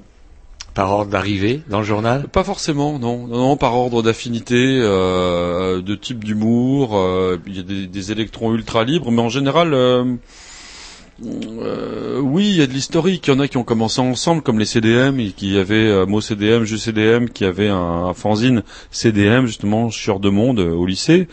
Euh, donc, on, on- a ces phénomènes un petit peu de, de vieux copinage, mais il y a des gens qui se sont découverts, qui ont découvert la tronche de l'autre un beau jour au bouclage, alors qu'ils s'appréciaient euh, de loin, et, et c'est devenu des grandes histoires d'amitié. Il y a des il y a des gens euh, qui, euh, un Jean Solé va apprécier un Lefred Touron euh, qui, qui est diamétralement opposé euh, dans le ouais, et dans l'humour, et vice versa. On croit toujours que nous, les, les, les affreux, euh, dont, alors je me range plutôt du côté des affreux au niveau du dessin, on croit qu'on est des iconoclastes et euh, en fait non, bien souvent on adore le, le beau dessin qu'on sait pas faire. Et puis les, co- les copains qui, qui dessinent vachement bien, des fois aiment bien euh, la manière dont nous on massacre tout parce que euh, enfin, c'est comme c'est comme dans une famille où il y a, enfin l'histoire du, du, fils prodigue. euh, Il y a, il y a celui qui, qui respecte bien les règles et qui et qui peut faire quelque chose d'extraordinaire en respectant les règles. Et puis il y a celui qui envoie tout chier et puis qui finalement qui développe autre chose. Et euh, on est néanmoins des frères. Alors pour changer, ça a changé puisque si je dis pas de bêtises, ça doit être dans le numéro de février 2015, nous avons frôlé une guerre thermonucléaire à nos, vo- Ouais. nos voisins et amis, néanmoins amis chinois. Alors voisins, euh, pas trop, mais amis, oui. Enfin, bon, vous savez maintenant un coup de un coup de missile intercontinental, c'est vite fait. Et euh, c'est complètement dingue cette histoire-là. On se remettait même pas, on était déjà même parmi des attentats. C'était le lendemain des attentats. On était même parmi des attentats. Pouf, allez, voilà. Et on en a parlé. J'en ai entendu parler sur France Info, France Inter, Ah, euh, dans ouais. divers médias, etc. Qu'est-ce qui s'est passé ça de dingo? Alors c'est c'est une histoire. euh, euh, alors je, je la fais courte. Euh, je signale au festival d'Angoulême qu'on que c'est les 40 ans de Fluide Glacial et qu'on aimerait bien faire une expo, enfin trouver un lieu où euh, co, co, euh, coproduire une expo. Ils me disent euh, en gros non, enfin bon Fluide Glacial, euh, non ça nous intéresse pas. De toute façon cette année c'est les Chinois, c'est la Chine, la Chine, la Chine. Je dis bah écoutez les amis, puisque c'est la Chine, je vais mettre dans la peau d'un Chinois. je vais faire un magazine spécial Chine. J'ai des- débarqué à Angoulême avec un magazine spécial Chine, donc. Euh, C'est Pixel Vengeur la couverture. Voilà, et, le- et Monsieur le chien. Et puis enfin, on s'y est un peu tous mis pour euh, pour concevoir cette couve qui représentait donc un, un Français euh, tel qu'on en voit partout, c'est-à-dire avec un béret euh, et un gros pif rouge, qui tire un pouce-pouce euh, dans une rue de Paris où tout est traduit en chinois et dans le pouce-pouce un, chinois avec un casque colonial qui enlace une, blonde euh, complètement bon. c'est Évidemment, un ressucé de- d'une affiche de propagande, c'est les c'est les Chinois à Paris de Jean-Yann. Et c'est euh, le donc l'accroche c'était euh, péril jaune s'il était trop tard. Donc euh, je reprends une accroche euh, euh, du point ou euh, un truc un peu putassier.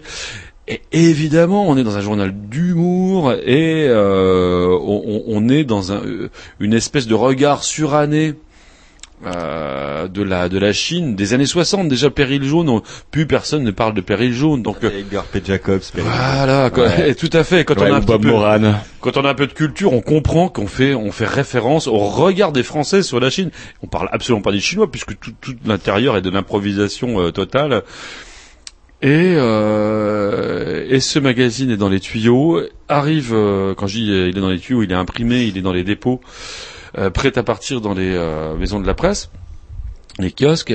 Et euh, voilà l'attentat de, de Charlie Hebdo qui a lieu le 7 janvier. Et nous, notre magazine déboule le, le 8. Et je dis aux copains... euh, au moins, on, on, on nous accusera pas de- d'essayer de, vendre du papier sur le dos de, de nos copains de, Charlie. Charlie. Manque de bol, euh, dans, dans ces moments de folie, euh, on essaie de faire du sens là où il y en a pas. La presse chinoise euh, commence à dire qu'on surfe sur les attentats, qu'on a, qu'on a, qu'on a eu envie de. au courant de ça? Bah, pas. ils nous observent. Dites-le plus bas. Ils sont partout. Ils sont partout. Allô Pékin, on a été découvert. Et j'irai plus loin. Ils sont fourbes. Ils ont des ongles crochus, comme on le voit d'ailleurs sur le quatrième de couverture, Non, mais s'emparent du Un, hamburger. un mois avant, je, je crois que c'était le point où euh, je sais plus quel euh, grand journal ou l'Express faisait un sa une sur les grandes oreilles chinoises. Et personne n'en avait rien à cirer. Les Chinois n'ont pas réagi. Donc euh, il y avait en une des grands radars et il était question des Chinois qui nous observaient. Bah, nous, on se marre bien parce que euh, pour nous, les, les Chinois, c'est euh, bah, c'est les, Chinois avec qui on vit, on travaille. Enfin, c'est les Chinois français. euh, c'est mes étudiants chinois aux Beaux-Arts de Metz, c'est nos collaborateurs, euh, les femmes, les enfin, bon, on vit avec les Chinois comme avec les Rital dans ma vieille Lorraine. Enfin bon, elle est pas. Ah. Euh, on- c'est derrière ces histoires de Chinois qui nous euh, qui, qui viennent Et euh, dans nos bras et égorger nos femmes et nos compagnes. Alors, tout à l'heure, on a commis avec Erwan qu'au début nous avait chargé de réaliser une conférence sur l'histoire du dessin satirique et politique en France, parce que c'est quelque chose. On parle de BD dans notre émission, mais par exemple, moi, je suis un grand fan de Mix et Remix, un de vos collègues Ah de ouais, cinéma. alors vraiment, euh, le grand génie. Hein. Et le premier dessin qu'on a exposé. il est bon pour un Suisse. Ouais. Ouais, c'est vrai. Ils sont, ils sont un peu chiants, ils ont du pognon, du bon fromage et ils, euh, ils sont bons. Et là, on a le premier dessin qu'on a affiché, qu'on a, qu'on a pu projeter, c'est un dessin de Mix et Remix qui s'intitule Plus jamais ça. Où on voit des petits personnages qui acclament la police. Bravo les gars, on est avec vous. et un Il petit est- bonhomme il est qui trop drôle. euh, Charlie. Ça, c'est Il est- terrible. Il est trop drôle ce mec. Et en Euh, plus, avec le côté génial que maintenant dans Ciné Mensuel, on peut acheter des, des reproductions de fort bonne qualité parce que j'en ai acheté Ah bon, déjà. j'ai- j'ai j'ai pas vu. Merde, ça m'est Ah passé, bah. ça m'est passé au-dessus du béret. Je Ah. J'ai amené mon ciné là pour le, le lire euh, dans le Bah, vous regardez mais- à la ouais. fin, on peut euh, bah, vous commander, vous préciser, bah, par exemple, le dessin de Monsieur Linding, page 12, euh, Ah crac, ouais. crac, et ils vous en font un tirage sur papier A3, j'en ai fait déjà l'acquisition. Ah bah c'est super. Je, je vais appeler mon avocat, d'accord. Et puis. euh, Et euh, ça s'appelle les éditions du crayon d'ailleurs qui Ah publient ouais, ça, les éditions du crayon. ouais. qui édite ça. Ils sont Et même d'une, du- enfin, c'est hallucinant d'une Ah ouais. générosité. Mon, mon compare avait oublié de, signer le, son Le chèque. chèque. ils lui ont quand même envoyé euh, les, les, les, les dessins que tu avais demandé en te demandant juste d'après, n'oubliez pas de nous renvoyer le sexe signé. C'est-à-dire, ils ont quand même fait l'envoi. Tu as fait un, un lapsus, tu as dit le sexe chigné. Ah, Avant de fatiguer. Et un autre dessin, d'ailleurs, de Mix et Remix. Vous avez fait un lapsus. Qui nous a, qu'on avait adoré, c'était, euh, on voit Charlie Hebdo recrute de nouveaux collaborateurs, et on voit une espèce de bonhomme qui engueule un petit dessinateur qui dit, mais il ressemble à rien ton Mahomet. et, et c'est con, c'est, hallucinant. Vous, le, vous le connaissez par ailleurs, Mix et Remix? Oui, enfin, on s'est croisé euh, euh, une fois ou deux. euh, On s'est croisé à, Lau- à Lausanne. Et euh, ce, ce mec, alors déjà, il y a un truc marrant avec les Suisses, c'est que euh, d'un côté, euh, on bosse avec Plonk et Replonk, et d'un autre côté, Mix et Remix. Plonk et Replonk qui sont trois, parce qu'il y a Plonk, Replonk, et il y a le E, l'esperluette euh, E, qui est encore un autre mec. Alors, il faut ça, vous le savoir, Mix et Remix ne sont qu'un. Ouais. C'est marrant, ça. Plonk et remix et mix et replonk. Et, euh, et on, a, on, on communique par mail parce que on, on est on est éloigné, mais euh, ah, j'ai- j'aime vraiment bien cet esprit. euh. D'ailleurs, il y a, y, a, y a un rapport entre euh, mix et remix et plonk et replonk, cette espèce de euh, C'est pas anglais, c'est pas de c'est l'humour pas anglais, anglais. c'est pas belge, et euh, mais c'est exotique quand même. Mm. Euh, c'est pas du tout latin. Euh, y a- y a- y a le- euh, Pourtant, c'est les, les deux sont des euh, sont des Suisses, euh, donc euh, comment on dit romans. Hein, euh, je sais pas s'il y a de l'humour suisse allemand. J'en doute fort. L'humour allemand, hein, mais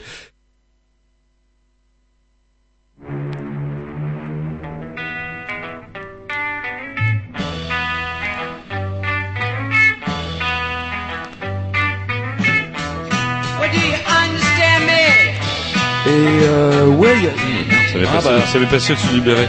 J'ai- J'ai amené mon ciné là pour le, le lire euh, dans le Vous regardez à la ouais. fin, on peut euh, bah, vous commander, vous préciser, bah, par exemple, le dessin de Monsieur Lavin, page 12, euh, Ah ouais. et ils vous en font un titre. Et euh, ça s'appelle les éditions du Crayon, vraiment. euh, Le grand génie. Hein. Et le premier dessin qu'on a exposé. Il est bon pour un Suisse. Ouais, c'est vrai. Ils sont, ils sont un peu Et j'irai plus loin. Ils sont fourbes. Ils ont des ongles crochus, comme on le voit sur le quatrième de couverture. Non, mais- Ils s'emparent du Un, hamburger. un mois avant, je, je crois que c'est le point où euh, je sais plus quel euh, grand journal ou l'Express faisait un, sa une sur les grandes oreilles chinoises. Et personne n'en avait rien à cirer. Les Chinois n'ont pas réagi. Donc euh, il y avait en une des grands radars. Et il était question des Chinois qui nous observaient. Nous, on se marre bien parce que euh, pour nous, les, les Chinois, c'est euh, c'est c'est des Chinois qui on travaille, bah, c'est des Chinois français. euh, mes étudiants chinois au Beaux-Arts de Metz, les collaborateurs, euh, les femmes, les maris, euh, les Chinois. quoi. La presse chinoise euh, commence à dire qu'on surfe sur les attentats, qu'on a, a eu envie de... Personne n'a rien à cirer, les Chinois n'ont pas réagi. On voit des petits personnages qui acclament la police. Bravo les gars, on est avec vous. Et un petit bonhomme qui trop drôle. cloches, hein. Le grand génie. Hein. Et le premier dessin qu'on a exposé. C'est bon pour un Suisse. Ouais, c'est.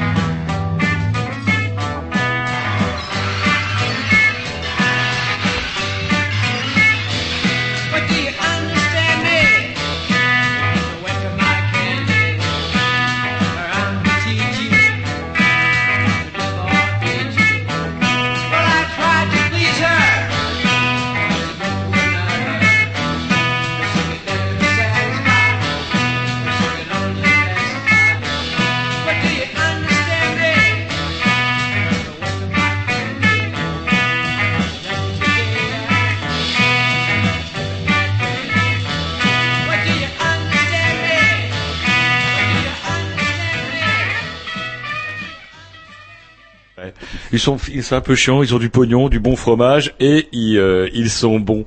Et là, on a le premier dessin qu'on a affiché, qu'on a, qu'on a pu projeter. C'est un dessin de Mix et Remix qui s'intitule Plus jamais ça. Où on voit des petits personnages qui acclament la police. Bravo les gars, on est avec vous. Et un petit bonhomme il est qui trop drôle. Charlie. Ça, c'est est- terrible. Il est trop drôle, ce mec. Et en Euh, plus, avec le côté génial que maintenant dans Ciné Mensuel, on peut acheter des, des reproductions de fort bonne qualité parce que j'en ai acheté Ah bon, déjà. j'ai pas vu. Merde, ça m'est Ah passé, bah. ça m'est passé au-dessus du béret. J'ai Ah. amené mon ciné là pour le, le lire euh, dans le Bah, vous regardez à la ouais. fin, on peut euh, bah, vous commander, vous préciser, bah, par exemple, le dessin de Monsieur Lindingue, page 12, euh, Ah crac, ouais. crac, et ils vous en font un tirage sur papier A3, j'en ai fait déjà l'acquisition. Ah bah c'est super, je, je vais appeler mon avocat, d'accord, et puis... Euh... Et euh, ça s'appelle les éditions du crayon d'ailleurs qui Ah publie ouais, c'est ça. les éditions du crayon. ouais. Qui édite ça. Ils sont même d'une, du- enfin, c'est hallucinant d'une ouais. générosité. Mon, mon comparse avait oublié de, signer le, son chèque. chèque. Ils lui ont quand même envoyé euh, les, les, les, les dessins que tu avais demandé en te demandant juste d'après, n'oubliez pas de nous renvoyer le chèque signé. Ils ont quand même fait l'envoi. Tu as fait un, un lapsus, tu as dit le sexe chigné. Ah, on est fatigué. Et un autre dessin d'ailleurs de Mix et Remix Vous avez fait un lapsus. qui nous a qu'on avait adoré, c'était euh, on voit Charlie Hebdo recrute de nouveaux collaborateurs et on voit une espèce de bonhomme qui engueule un petit dessinateur qui dit mais il ressemble à rien ton Mahomet. et, et c'est con, c'est des- c'est hallucinant. Vous le, vous le connaissez par ailleurs, Mix et Remix? Oui, enfin, on s'est croisés euh, euh, une fois ou deux. euh, On s'est croisés à, Lau- à Lausanne. Et euh, ce, ce mec, alors déjà, il y a un truc marrant avec les Suisses, c'est que euh, d'un côté, euh, on bosse avec Plonk et Replonk, et d'un autre côté, Mix et Remix. Plonk et Replonk qui sont trois, parce qu'il y a Plonk, Replonk, et il y a le E, l'esperluette euh, E, qui est encore un autre mec. Alors, il faut ça, vous le savoir, Mix et Remix ne sont qu'un. Ouais. c'est marrant ça. Plonk et remix et mix et replonk. Et euh, et on, a, on on communique par mail parce que euh, on, on est euh, on est éloigné, mais euh, ah, j'ai- j'aime vraiment bien cet esprit. euh.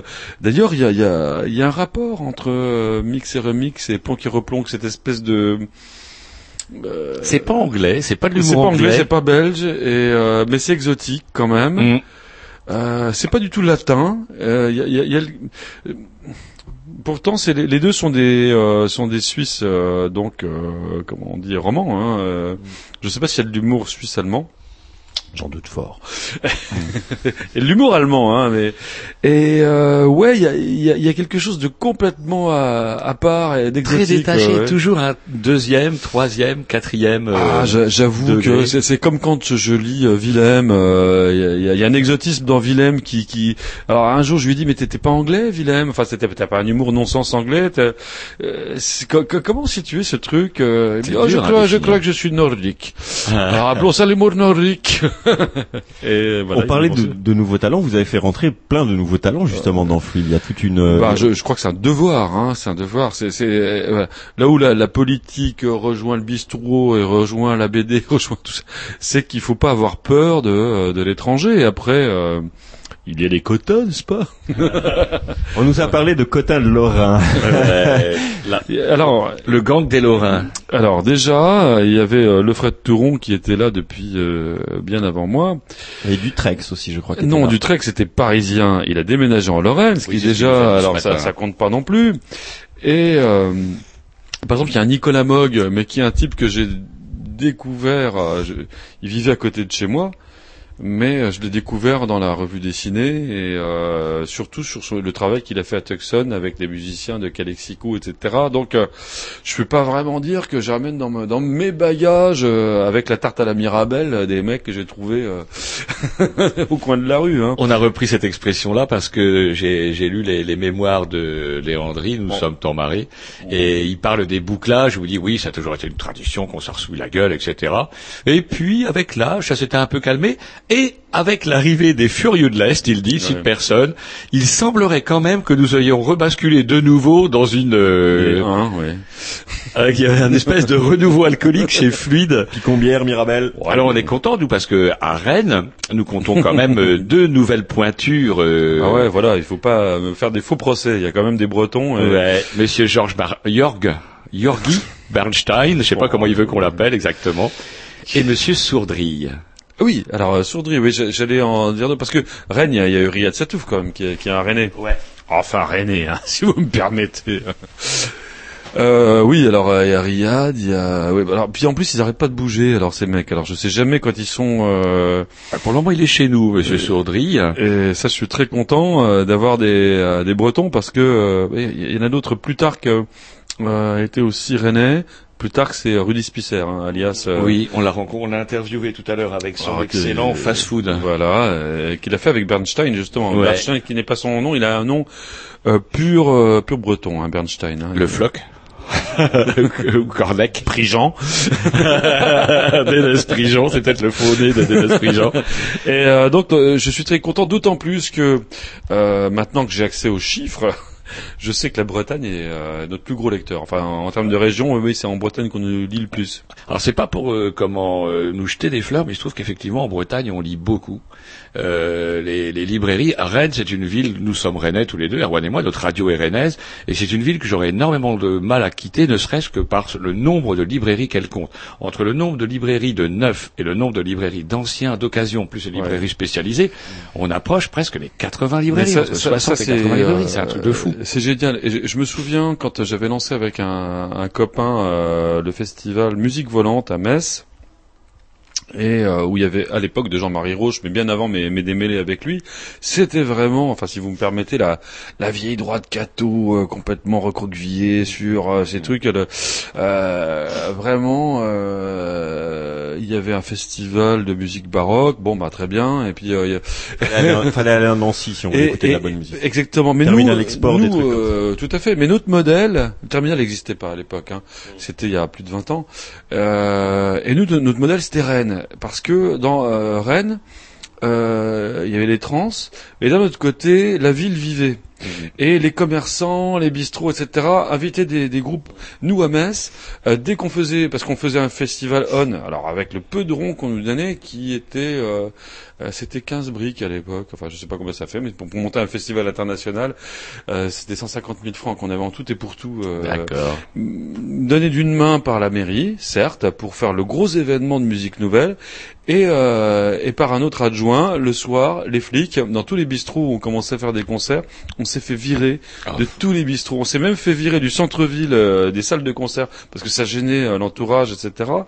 Et, euh, et on regardait la Bretagne, enfin bon, il n'y a pas que la Bretagne, mais pour nous, Rennes, c'était ouais les gars, on va faire de la musique pendant une semaine, mais tout le monde va s'y mettre et ça va être la fête dans les rues. Nous, c'était un truc. Déjà, il faut dealer avec la préfecture. La préfecture ne nous donnait pas les, les accords, donc on avait le, le pognon, un, un tout petit peu d'argent pour faire venir les groupes, mais on avait surtout les flics le soir. Et ça, je peux. Alors, j'ai pas vécu le fascisme, hein, faut pas déconner, mais euh, d'être dans une ville où il n'y a pas la culture de la culture, enfin la culture populaire, on peut rien faire, c'est méga chiant et ça a méga changé. Moi, je suis un peu postérieur à vous. Hein. euh, Je, je veux pas me vanter d'être plus jeune, mais je me souviens que euh, en arrivant à, à Rennes, été surpris parce que les gens se travaillaient avec des bouteilles, des, des canettes à la main. Moi, je me souviens à Metz, de, euh, la police s'arrêtait et Ouais, me demandait de les jeter, de les vider. De, Et la police, ça, a, c'était la police à, à Metz a arrêté. J'ai des copains qui étaient musiciens, euh, donc euh, professionnels, enfin qui tournaient euh, avec divers groupes et qui, qui allaient faire de la musique au coin de la rue, soit pour euh, pour répéter. euh, Et il y avait des pointures. Hein. Il y avait un copain qui s'appelait Sacha qui, jouait du, du sax. Il était revenu avec sa copine euh, cubaine. euh, il faisait des trucs. Hop, les flics euh, au bout de cinq minutes dehors. comme- Mais euh, là, il y, a- même plus comment dire de de- d'appréciation. C'est pas ah bon, c'est pas mal, ça va, le mec est pas en train de foutre le bordel, c'est dehors, euh, pri- casse prison. C'est Alors c'est vrai qu'on a eu la chance nous d'avoir des des municipalités euh, très pragmatiques par exemple euh, le jeudi pour euh, essayer de canaliser un petit peu le flot des étudiants parce qu'on est une ville où il y a Mmh. énormément d'étudiants. dans hein. l'excès inverse. Alors Ouais. mais, mais c'était une ville beaucoup plus bidasse qu'étudiante, Voilà. ça expliquait aussi beaucoup de Tandis choses. que nous, Maintenant, c'est ça a 20 changé. 000, hein. 20 000 étudiants à Rennes. hein. Ouais, ouais. 20 000 étudiants, donc c'est une proportion. Avec Erwan, on s'amuse parfois quand on a la terrasse d'un bistrot à compter plus 20, moins 20, vous savez, pour l'âge. Mais le, le, le, le moins 20 l'emporte largement. C'est un truc de, de dingo. Et c'est peut-être aussi ça qui fait que... les- Et Mais, ces euh, mairies bah, organisent, par exemple, la nuit des 4 jeudis. C'est-à-dire qu'ils vont essayer d'organiser des trucs, etc., pour essayer de canaliser, essayer de faire en sorte qu'il n'y ait pas trop de bordel à droite, à On, gauche. on donne une réponse culturelle. Enfin, On, donne- on offre une réponse et gratuit. Attention, les, les, les semaines et les nuits des 4 jeudis, ce qu'ils appellent, Mais- c'est gratuit. Tout est gratuit je, pour les étudiants. je trouve que là, ça se rejoint entre euh, entre les questions de, de, de journal euh, et de et de et de ville et de enfin de politique, je veux dire, euh, les jeunes sont là. Alors, les jeunes ne détiennent pas la vérité, mais ils sont vivants et ils sont l'avenir. Euh, quoi qu'on en pense, et euh, si nous, en tant que qu'aînés ou euh, de mon côté rédacteur en chef ou de notre côté politicien, enfin des gens qui sont plus ou moins des aînés, euh, commencent à leur tourner le dos, et enfin bon, on n'est pas on n'est pas en 67. bon, euh, il n'y a aucune raison d'avoir peur des jeunes, etc. Enfin, c'est c'est fou, euh, c'est fou les lieux où on, on, on soigne un électorat du troisième âge, où euh, on, on encourage les peurs et on tourne le dos à la jeunesse, ou alors on essaie de l'embrigader dans, dans les délires. euh. Voilà, ça, ça c'est une vraie responsabilité qu'on a euh, où, où qu'on soit. Et euh, je trouve que euh, le boulot d'un rédac chef, en faisant entrer des jeunes, c'est aussi expliquer aux anciens. bon, ça va, ils sont pas cons, hein, ils le comprennent bien. Euh, qu'il faut euh, qu'il faut du sang neuf, mais les anciens sont toujours là et on a la chance d'avoir des anciens qui sont des génies comme euh, Edika, comme Gossens, comme Solé et comme Binet. Et donc, ce, ce principe de transmission, comme dans une micro-société, fonctionne chez nous. Il faut aussi que les jeunes qui ont fait des trucs chouettes, tout le monde ne comprend peut-être pas, euh, euh, viennent à un bouclage, qui en- humainement ils se fassent accepter. Donc, on est Mhm. on est quand même au sein du journal euh, dans un fonctionnement euh, euh, social euh, où il faut intégrer et, et désintégrer. Malheureusement, Erwan me fait signe que l'heure tourne. Hein, c'est, euh, euh, j'avais, on a sûrement encore des tas de questions à vous poser, mais euh, je voudrais revenir un petit peu faire le lien avec le travail qu'on a essayé de faire cet après-midi avec Erwan hein, sur le dessin de presse, etc., sur la liberté d'opinion. Vous êtes un, un dessinateur bah, qui a dérangé. hein, vous en avez payé les, les- vous avez fait les frais avec euh, la mairie de Metz. Euh, comment vous voyez vous l'avenir avec tout ce qui se passe sur De maintenant l'humour. Ouais, de l'humour. On commence à parler d'un d'un délit de blasphème. Est-ce qu'on pourrait pas mettre, rajouter le délit de blasphème au code pénal, etc., etc. Des fois en Le délit de blasphème existe chez moi en Alsace-Moselle, figurez-vous. Ah, Et exact, Et l'ont j'ai creusé, j'ai creusé l'affaire. J'en ai fait un petit paplard dans chez Ciné. Et un copain avocat m'a m'a éclairé d'ailleurs là-dessus parce que il y avait des associations euh, musulmanes notamment et puis chrétiennes qui réclamaient l'extension du délit de blasphème d'Alsace-Moselle à la- euh, au reste de la France. Sauf que euh, c'est un fantasme. Les délits de blasphème existaient bien euh, dans le droit euh, local, c'est-à-dire le concordat euh, Signé par Napoléon. signé par Napoléon avec le pape euh, Urbain quelque chose, je crois. Ouais, voilà. Et en 70, euh, les Allemands ont traduit les lois du Concordat en, en- en allemand, donc. Et quand on a récupéré notre chère Alsace-Lorraine, Alsace-Moselle en tout cas, les lois du Concordat, alors que 1905 était passé, la séparation de l'Église et, de l'État dans ce qu'on appelle la, France de l'intérieur, s'il vous plaît. Euh, donc il y avait une séparation effective entre l'Église et l'État. Eh bien, en Alsace-Moselle, euh, les lois du Concordat ont prévalu.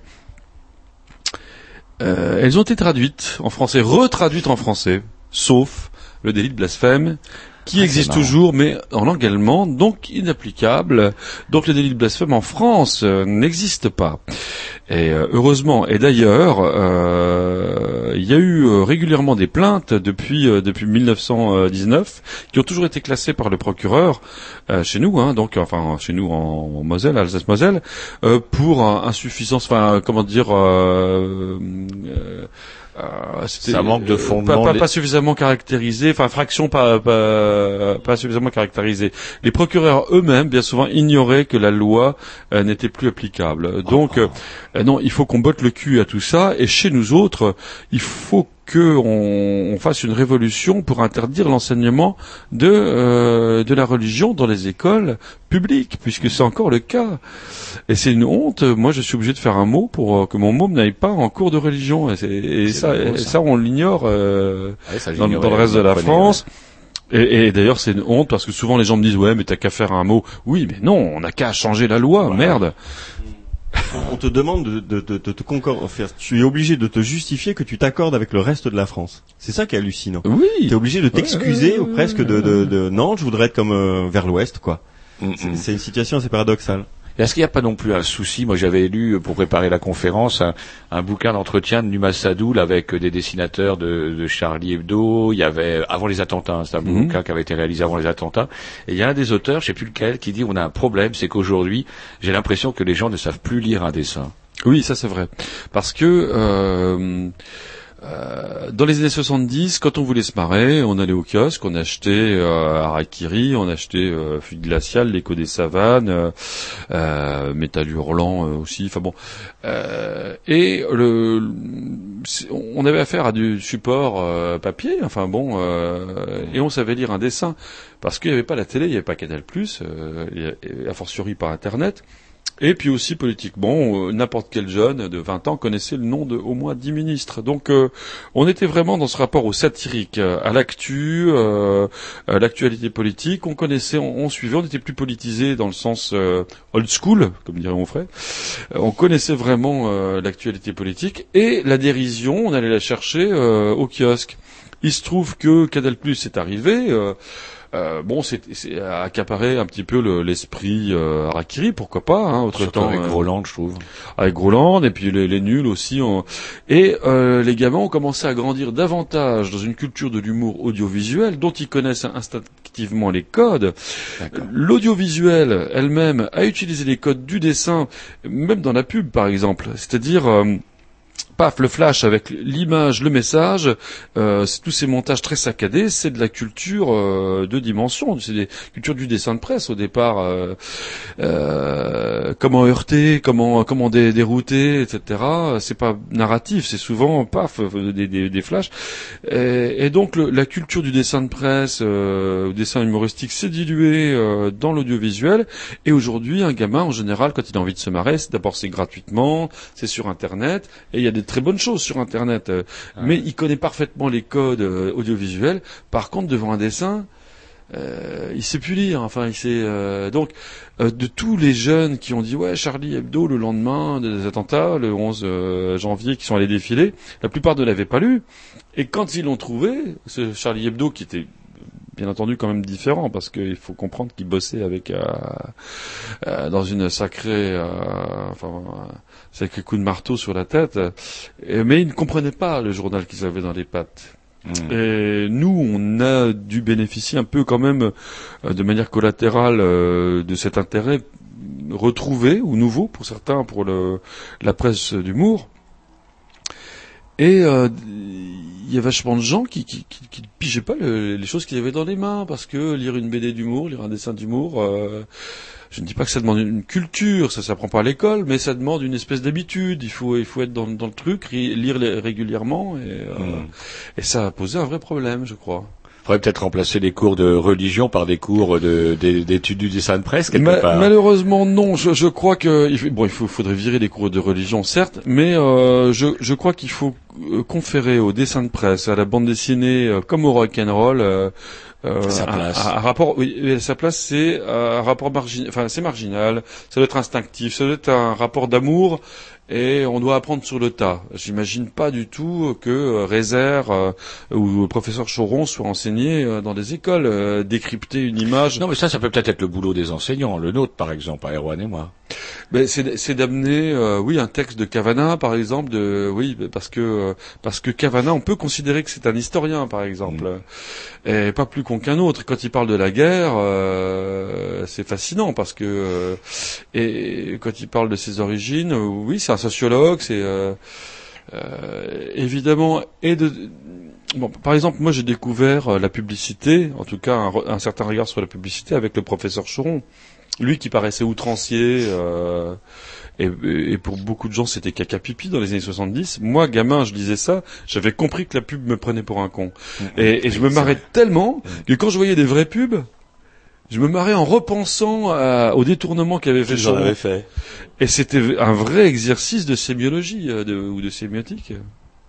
Alors c'est vrai que j'ai bénéficié d'une grande chance. Moi, j'avais un grand frère dont je partageais la chambre, qui avait 7 ans de plus que moi. Et moi, en sixième, quand je lisais encore Spirou, lui, il disait déjà Harakiri, il était en terminale. Donc il y avait Harakiri qui traînait sur le lit, dont je m'en emparais. Ouais. Et j'ai jamais été choqué. Je suis Et pas il faut devenu, il faut pas euh, avoir peur de ça parce que je vois que les mômes euh, ne comprennent que ce qu'ils ont envie de comprendre. Enfin, Ouais. ils, ils en mettent de côté. Si- S'il n'y a pas des images, enfin foncièrement euh, euh, hard, enfin bon. Euh, Ouais, c'était pas pornographique, c'était outrancier, c'était pas pornographique. il, avoir de l'outrance, il peut y avoir euh, un peu de caca, il peut y avoir, bah, bah, s'il y, a- s'il y a des gens qui sont bien un peu dans le, dans le caca boudin, c'est les, mômes, mais euh, finalement ça permet même eux de, de, de, de, de les détacher de, leur premier degré, euh, Mhm. de leur montrer, comme dit Willem, oui, on, on, on disait que euh, Charlie c'était caca, mais c'était pas que caca, il y avait caca, comme il y avait du nichon, comme il y avait des tas d'autres choses, et j'ai appris moi la géopolitique enfin en tout cas certaines bases avec Willem parce que dans, dans la même bande dessinée il y avait caca pipi euh, il y avait du cul mais il y avait surtout euh, les- enfin des histoires qui se passaient au Moyen-Orient Ah, Willem est un de- passionné hein, de relations internationales. Bah oui parce que c'est un mec qui lit la presse dans trois langues il a une vision complètement euh, différente de la plupart des journalistes et on peut trouver des choses chez Willem et puis notamment à l'époque où il faisait plus de bandes dessinées qu'on ne trouve pas dans le regard euh, franco-français sur l'actu Hmm. Très bien. On va conclure vite fait parce que Erwan me fait signe, a raison, à leur tourne et puis il n'y aura plus rien à boire euh, à l'univers. Ah non, et vous hein. allez nous maudire. Ah, ça non. Et euh, les projets, vos projets dans les, allez, on va dire dans les six mois à venir, euh, Monsieur Linding.